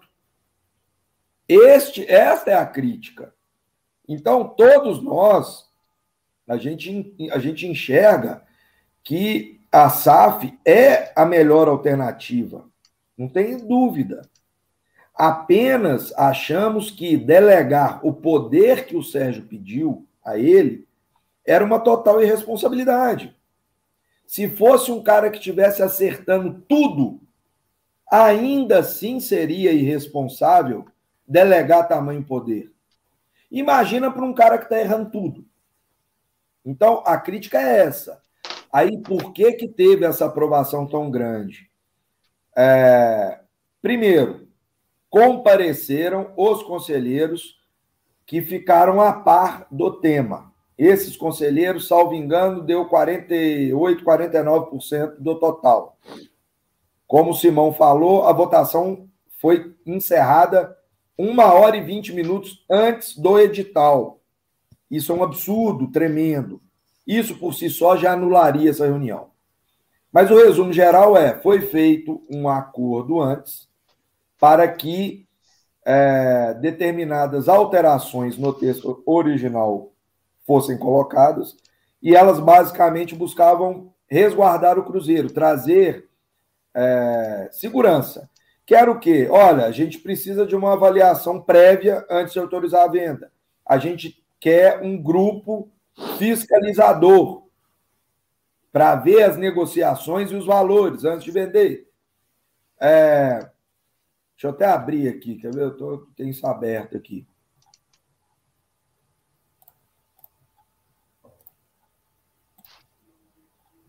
Bom, perdi aqui, mas enfim, foram alguns, é, é, algumas ressalvas para trazer segurança à operação.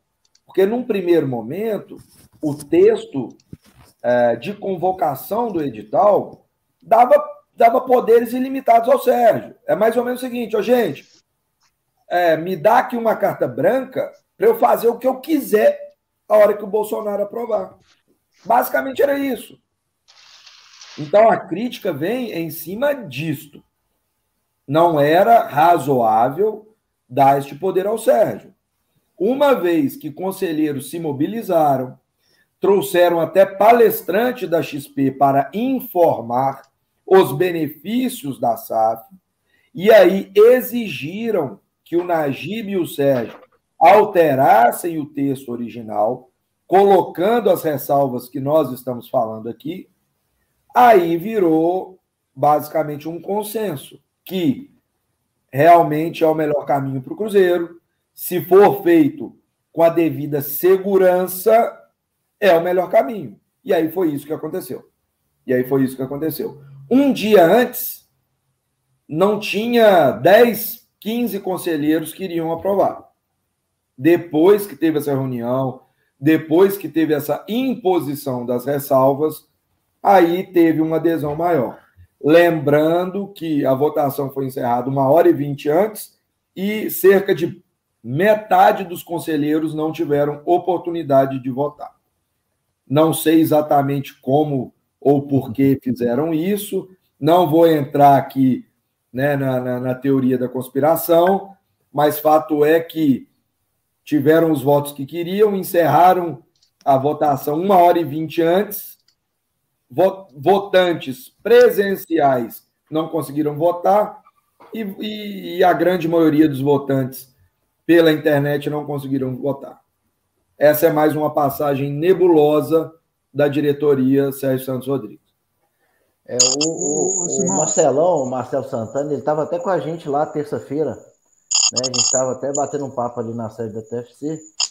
Né? E ele até fala aqui, ó, é, é, respondendo o Genés, na verdade, né? esse é o raciocínio que a torcida tem que ter. Mas teve Twitter distorcendo essa informação quando se foi sugerido adiamento na votação da SAF. O que aconteceu é que foi um monte de perfil no Twitter, né? depois que viu o pedido de adiamento da, da votação, achando que as pessoas que pediram, pediram adiação, o adiamento da, da, da votação, que esse pessoal não estava querendo adiamento, queria cancelamento e não aprovação da SAF, que não era isso. Não era isso, gente. Né? É, é, é, essa distorção ela acaba passando por uma grande massa de pessoas ali na rede social e acaba virando uma verdade. Né? E não, é, não era verdade isso. Né? É, o que estava sendo sugerido era adiamento para não para trabalhar a coisa de forma mais sensata. né? Para não trazer, fazer de forma é, tão. fazer tanta correria com um texto que é tão importante para a vida do Cruzeiro, gente. Então, quem teve essa opinião aí distorcida, pelo amor de Deus, gente, todo mundo, a gente tem uma noção que a SAF é a melhor saída para o Cruzeiro, mas não da forma que estava sendo colocada, né? Com essa correria toda e tudo. Então, era isso que a gente estava conversando, e essa distorção acaba virando verdade para alguns.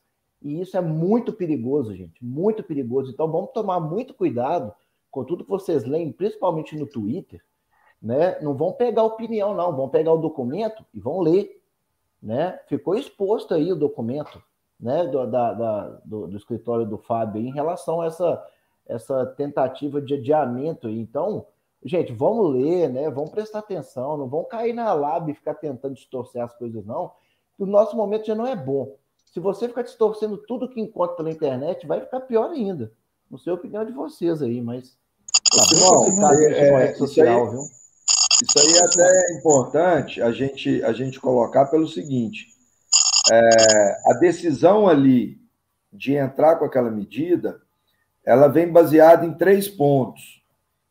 O primeiro deles é que o acordo que foi feito para as alterações não foi divulgado. Né? Esse é o primeiro. O segundo ponto é que a alteração, é, a autorização para se criar a SAF, ela tem que, ela vem atrelada automaticamente a um estatuto dessa SAF. Esse estatuto ele foi liberado apenas no domingo e é um documento muito complexo para um público que não é perito da área. Os conselheiros do Cruzeiro, eles não têm formação técnica jurídica ou algo do tipo. Então, era um documento extremamente complexo para você exigir uma análise na segunda-feira, na terça-feira. É, é, é, é, até irresponsável você exigir isso de uma gama de 500 conselheiros. Só que eu tenho certeza que isso foi feito de forma proposital. Não dar tempo para que a pessoa tenha conhecimento e empurrar a aprovação. Isso aí eu tenho certeza. E o terceiro ponto é que, uma vez que foi feito o acordo para as alterações na, na, na, no texto da votação, era importante seguir a lei seguir o estatuto, que é o quê? Fizemos um acordo para alterar? Faz uma nova convocação. E aí, essas alterações têm que vir na convocação. Então, tudo que a gente queria era resguardar o Cruzeiro e, principalmente, seguir o que é correto, o que o estatuto exige e o que a lei exige. Então, o Najib hoje ele está numa sinuca de bico, porque se o documento que for a registro no cartório, que é a ata dessa reunião, tiver as alterações, qualquer um que entrar na justiça anula a reunião. Qualquer um. Se o documento não tiver as alterações, aí os conselheiros vão ficar numa saia curta, porque vai ter gente falando que o Sérgio enganou eles de novo, e que aquilo não foi acatado, e aí vira né, um pandemônio dentro do Cruzeiro. E isto tudo é obra de algo que é mal feito, de algo que é feito da forma errada. O que a gente queria era vamos fazer da forma correta. Segura isso aí, refaz o edital, tá todo mundo de acordo, aí manda para votação. É isso que a gente esperava.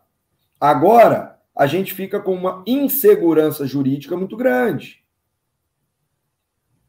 Foi dito que o acordo foi feito, que as alterações foram colocadas, conforme o acordo que eu fiz com, com o grupo que propôs aquela, aquela medida, hoje, hoje foi protocolado o pedido de existência, informando que a segurança jurídica que se necessitava com as alterações do texto foi promovida. Então, nós desistimos da ação. Mas, a hora que vier esse texto né, da, da, da reunião, que vai ter que ser registrado pelo Najib, é aí que nós vamos ver a realidade das coisas. E há uma insegurança jurídica muito grande, porque ela, é, essa reunião ainda poderá ser anulada. E ela poderá ser anulada porque ela foi mal feita. Ela descumpriu inúmeros requisitos. E não é um, dois, três, não, são vários. São vários. Foi mal feito, esse é, é o problema.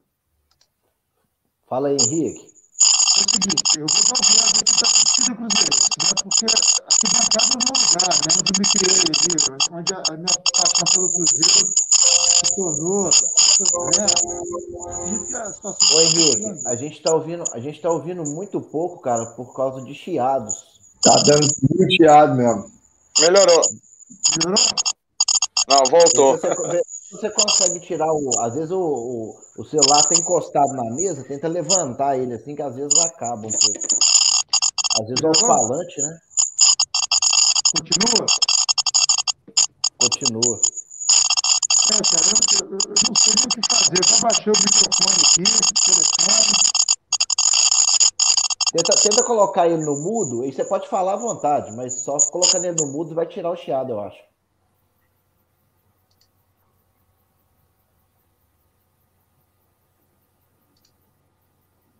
Não, pode, pode, no mudo que eu falo, abaixar até o mínimo. Não é mudo, mudo, não. É, pode abaixar o máximo que você conseguir, aí você pode falar aí, que não deve dar microfonia, não. Melhorou não? Não. Tenta, tenta, falar aí, pode, pode falar, vamos ver se dá certo. Tá cheio de muito, cara. Tá, tá aqui, eu não tô conseguindo escutar nada. Peraí, peraí, vamos mudar de lugar aqui, só um minuto. Beleza. É, é, é alguma coisa no celular, Henrique. É alguma coisa no celular. É, deve ser no celular. A hora que você coloca no mudo aí, cabo chiado. Agora acabou o chiado.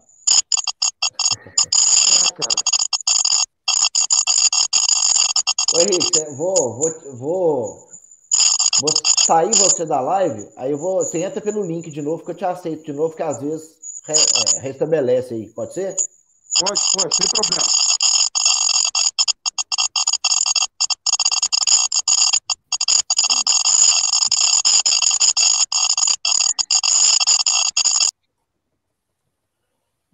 Deve estar tá com, deve estar tá com um problema meio pesado lá. Mas aqui, é, continuando o assunto aqui, é, o Rodrigo pergunta se a gente vai ter acesso ao texto aprovado.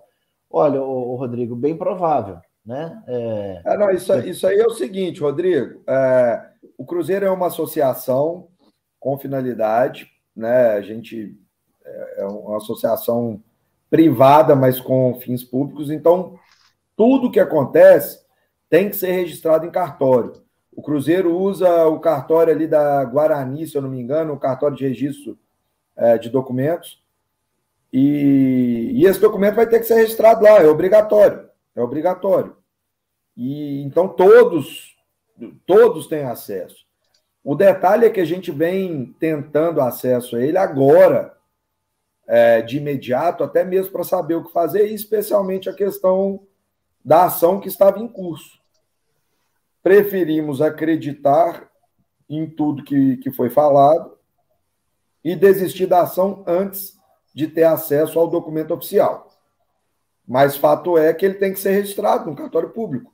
Isso é uma exigência legal. Então, todos que quiserem vão poder ter acesso.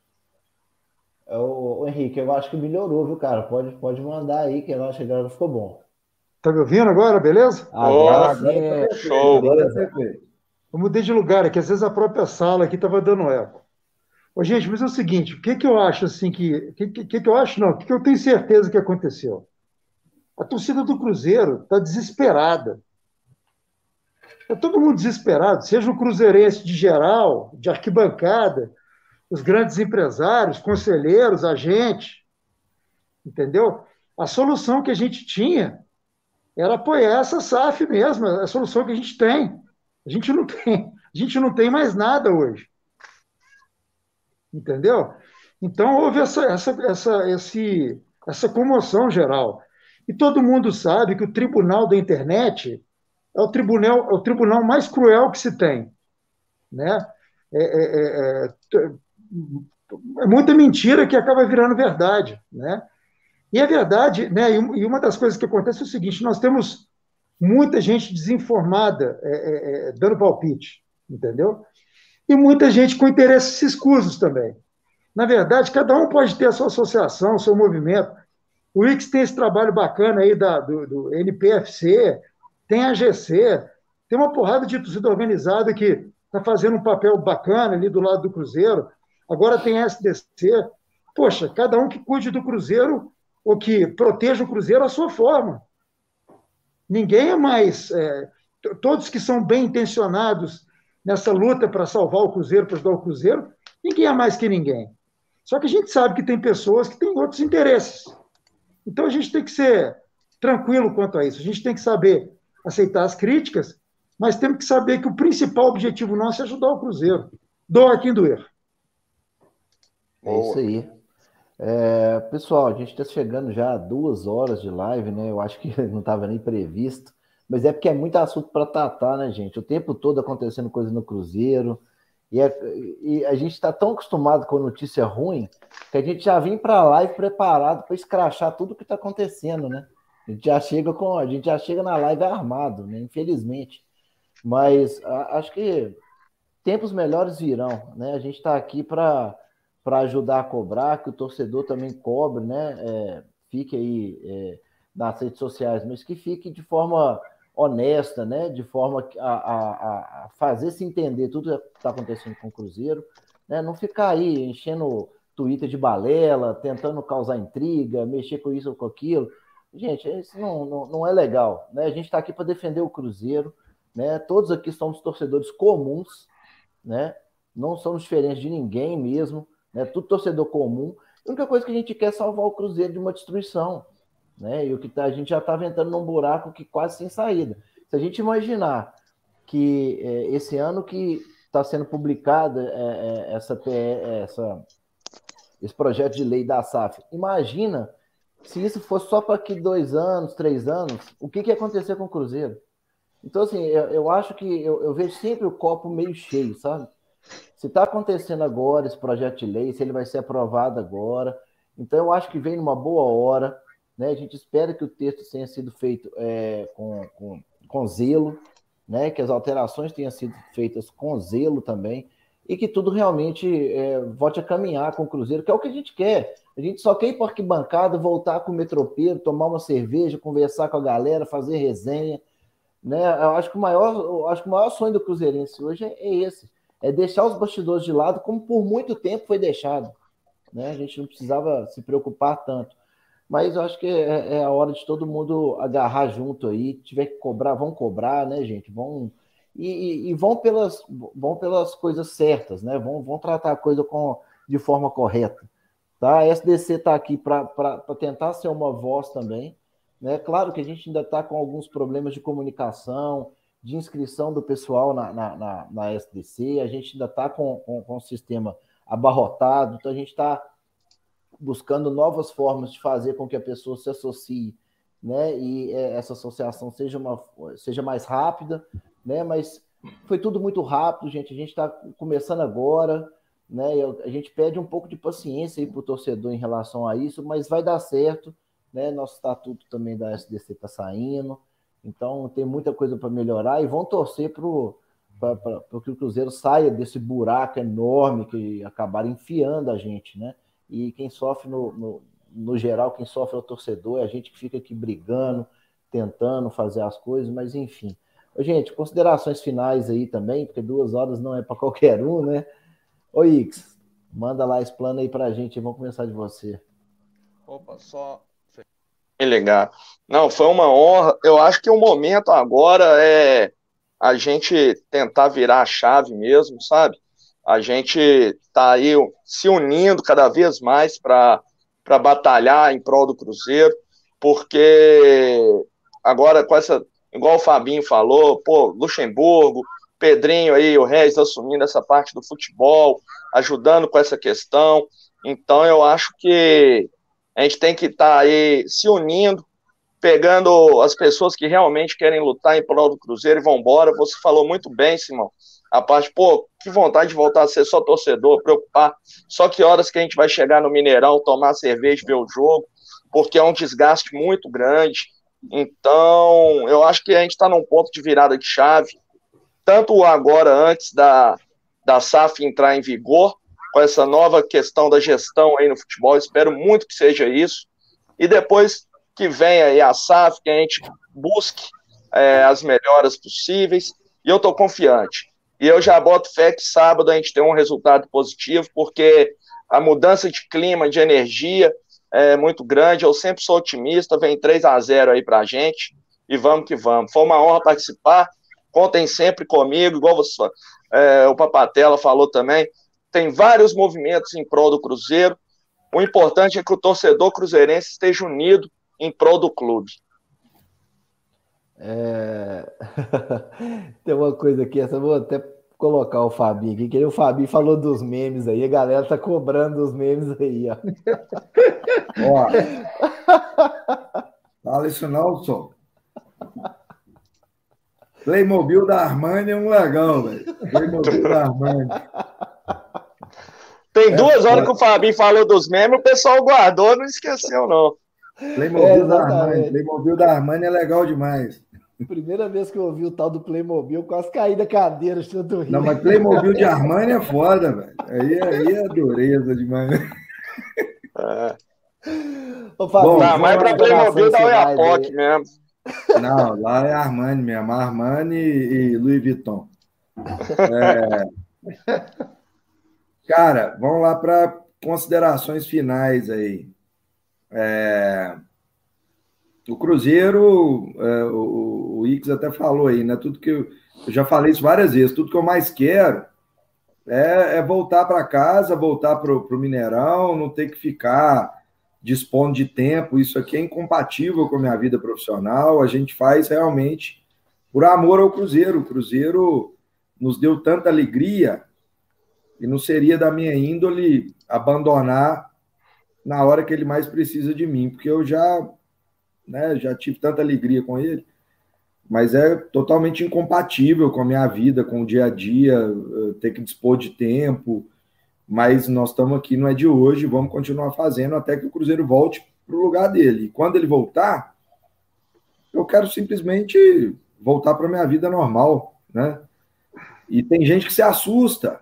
Na terça-feira teve gente vindo perguntando, mas mas você é de que ala de conselheiro? Você trabalhou aonde no Cruzeiro? E a hora que eu falo, cara, eu nunca tive nada dentro do Cruzeiro, não sou conselheiro, nunca quis sequer me candidatar a conselheiro, as pessoas até assustam, porque é, é, as pessoas não é, desconfiam daqueles que fazem sem esperar nada em troca.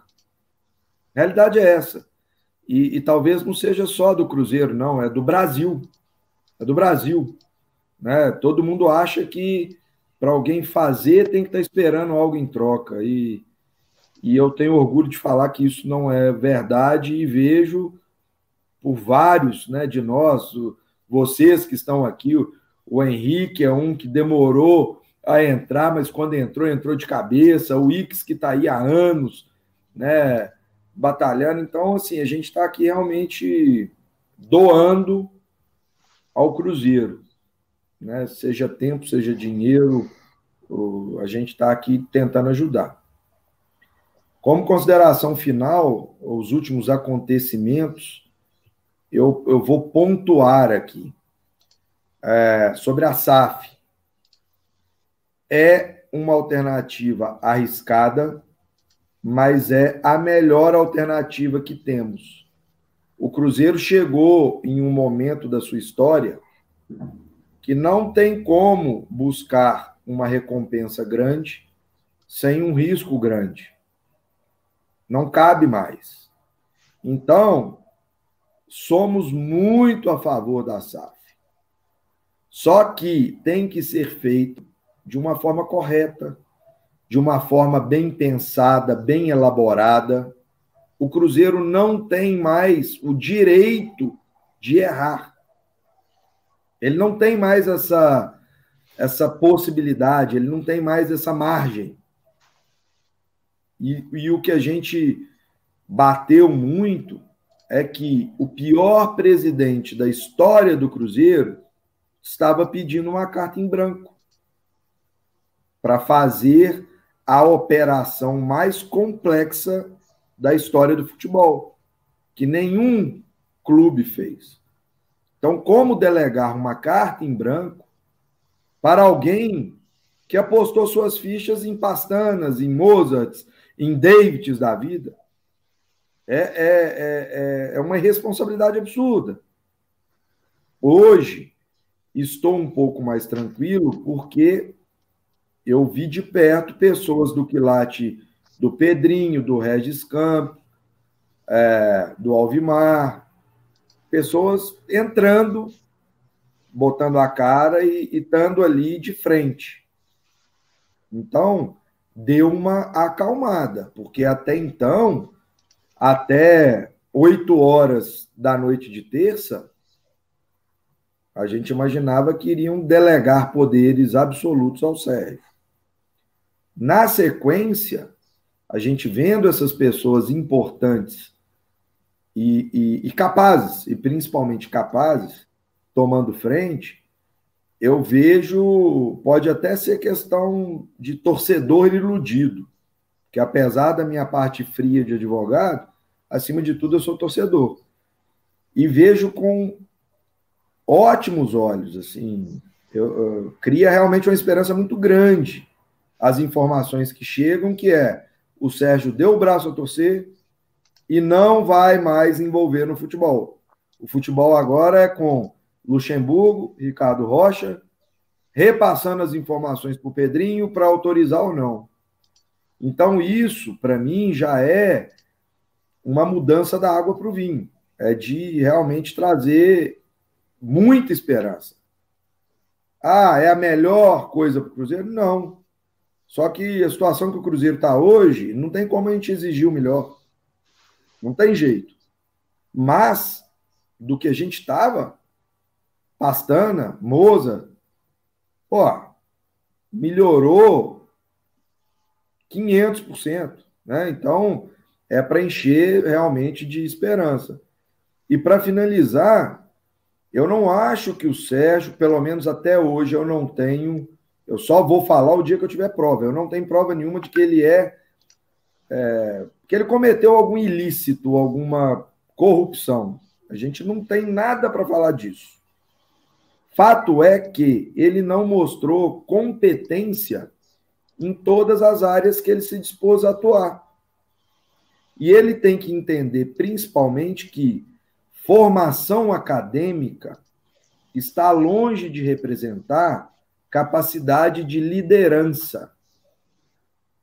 Quando você se dispõe a ser presidente de algo, você tem que ter uma capacidade de liderança. Você tem que inspirar confiança, inspirar esperança no caso do Cruzeiro. E ele não conseguiu isso em momento nenhum. Talvez em um segundo, terceiro momento da vida dele, ele consiga se preparar para inspirar isso. Mas no Cruzeiro ele não conseguiu. Se você imaginar que é assunto recorrente nos bastidores do Cruzeiro, que ele é meme de funcionários, que ele é meme de de, de jogadores. Como que um presidente de clube vai até a toca da raposa para pedir ou exigir algo de jogadores, que quando ele vira as costas riem dele. Isso é fato. Isso é um fato. É, é assunto recorrente também que o Sérgio é extremamente dedicado, que trabalha muito, que está 24 horas tentando. E isso é ponto positivo para ele, ótimo. Mas, infelizmente, como líder, não deu. Não deu. Então, é, nem digo que o Sérgio tenha que deixar o Cruzeiro. Apenas busque o lugar que seja mais é, cabível à qualidade que ele tem hoje. Pode ser que isso mude no futuro, mas hoje não tem como ele assumir um posto de liderança. no futebol, ao que tudo indica, isto vai ser assumido pelo Pedrinho, o Luxemburgo e o Ricardo Rocha. O Sérgio talvez seja muito bom em outros setores, vai implementar tecnologia ao clube, buscar as novidades que ele tanto gosta. Mas, como presidente, como líder, infelizmente não deu. Muitos acreditaram. Para mim não era a melhor opção, mas achei que seria bom. Acho que ninguém acreditou que seria né, tão ruim. Mas não deu, não deu. E eu acho que ele tem que fazer essa meia-culpa e ver. E aí, não é nem que a gente nem fala mais na questão de renunciar, em deixar. Se ele conseguir delegar as funções do futebol para um, as funções do marketing para outro, e ele ocupar o posto que ele saiba, que ele saiba gerir bem, ótimo. Já é um excelente passo, não só para o Cruzeiro, como até mesmo para a imagem dele, para ver se ele resgata né, algo perante a torcida. Mas se ele continuar nessa postura de querer sempre o protagonismo, viver através do sucesso dos outros, querer fazer algo só pela cabeça dele, que nós já vimos que não dá certo, infelizmente ele não vai ajudar mais o Cruzeiro. O resumo geral é: essa semana está sendo muito positiva para o Cruzeiro. Muito positiva. E se o Sérgio permitir, o Cruzeiro vai voltar a crescer. Eu falo sempre, o Cruzeiro não, o Cruzeiro é tão grande, tão grande, tão grande que ele não precisa de ninguém ajudando. Basta que não atrapalhe. Então, por favor, Sérgio, não atrapalha mais não, não atrapalha mais não. As coisas estão voltando para o trilho. Não atrapalha mais não. É meu boa noite aí, galera.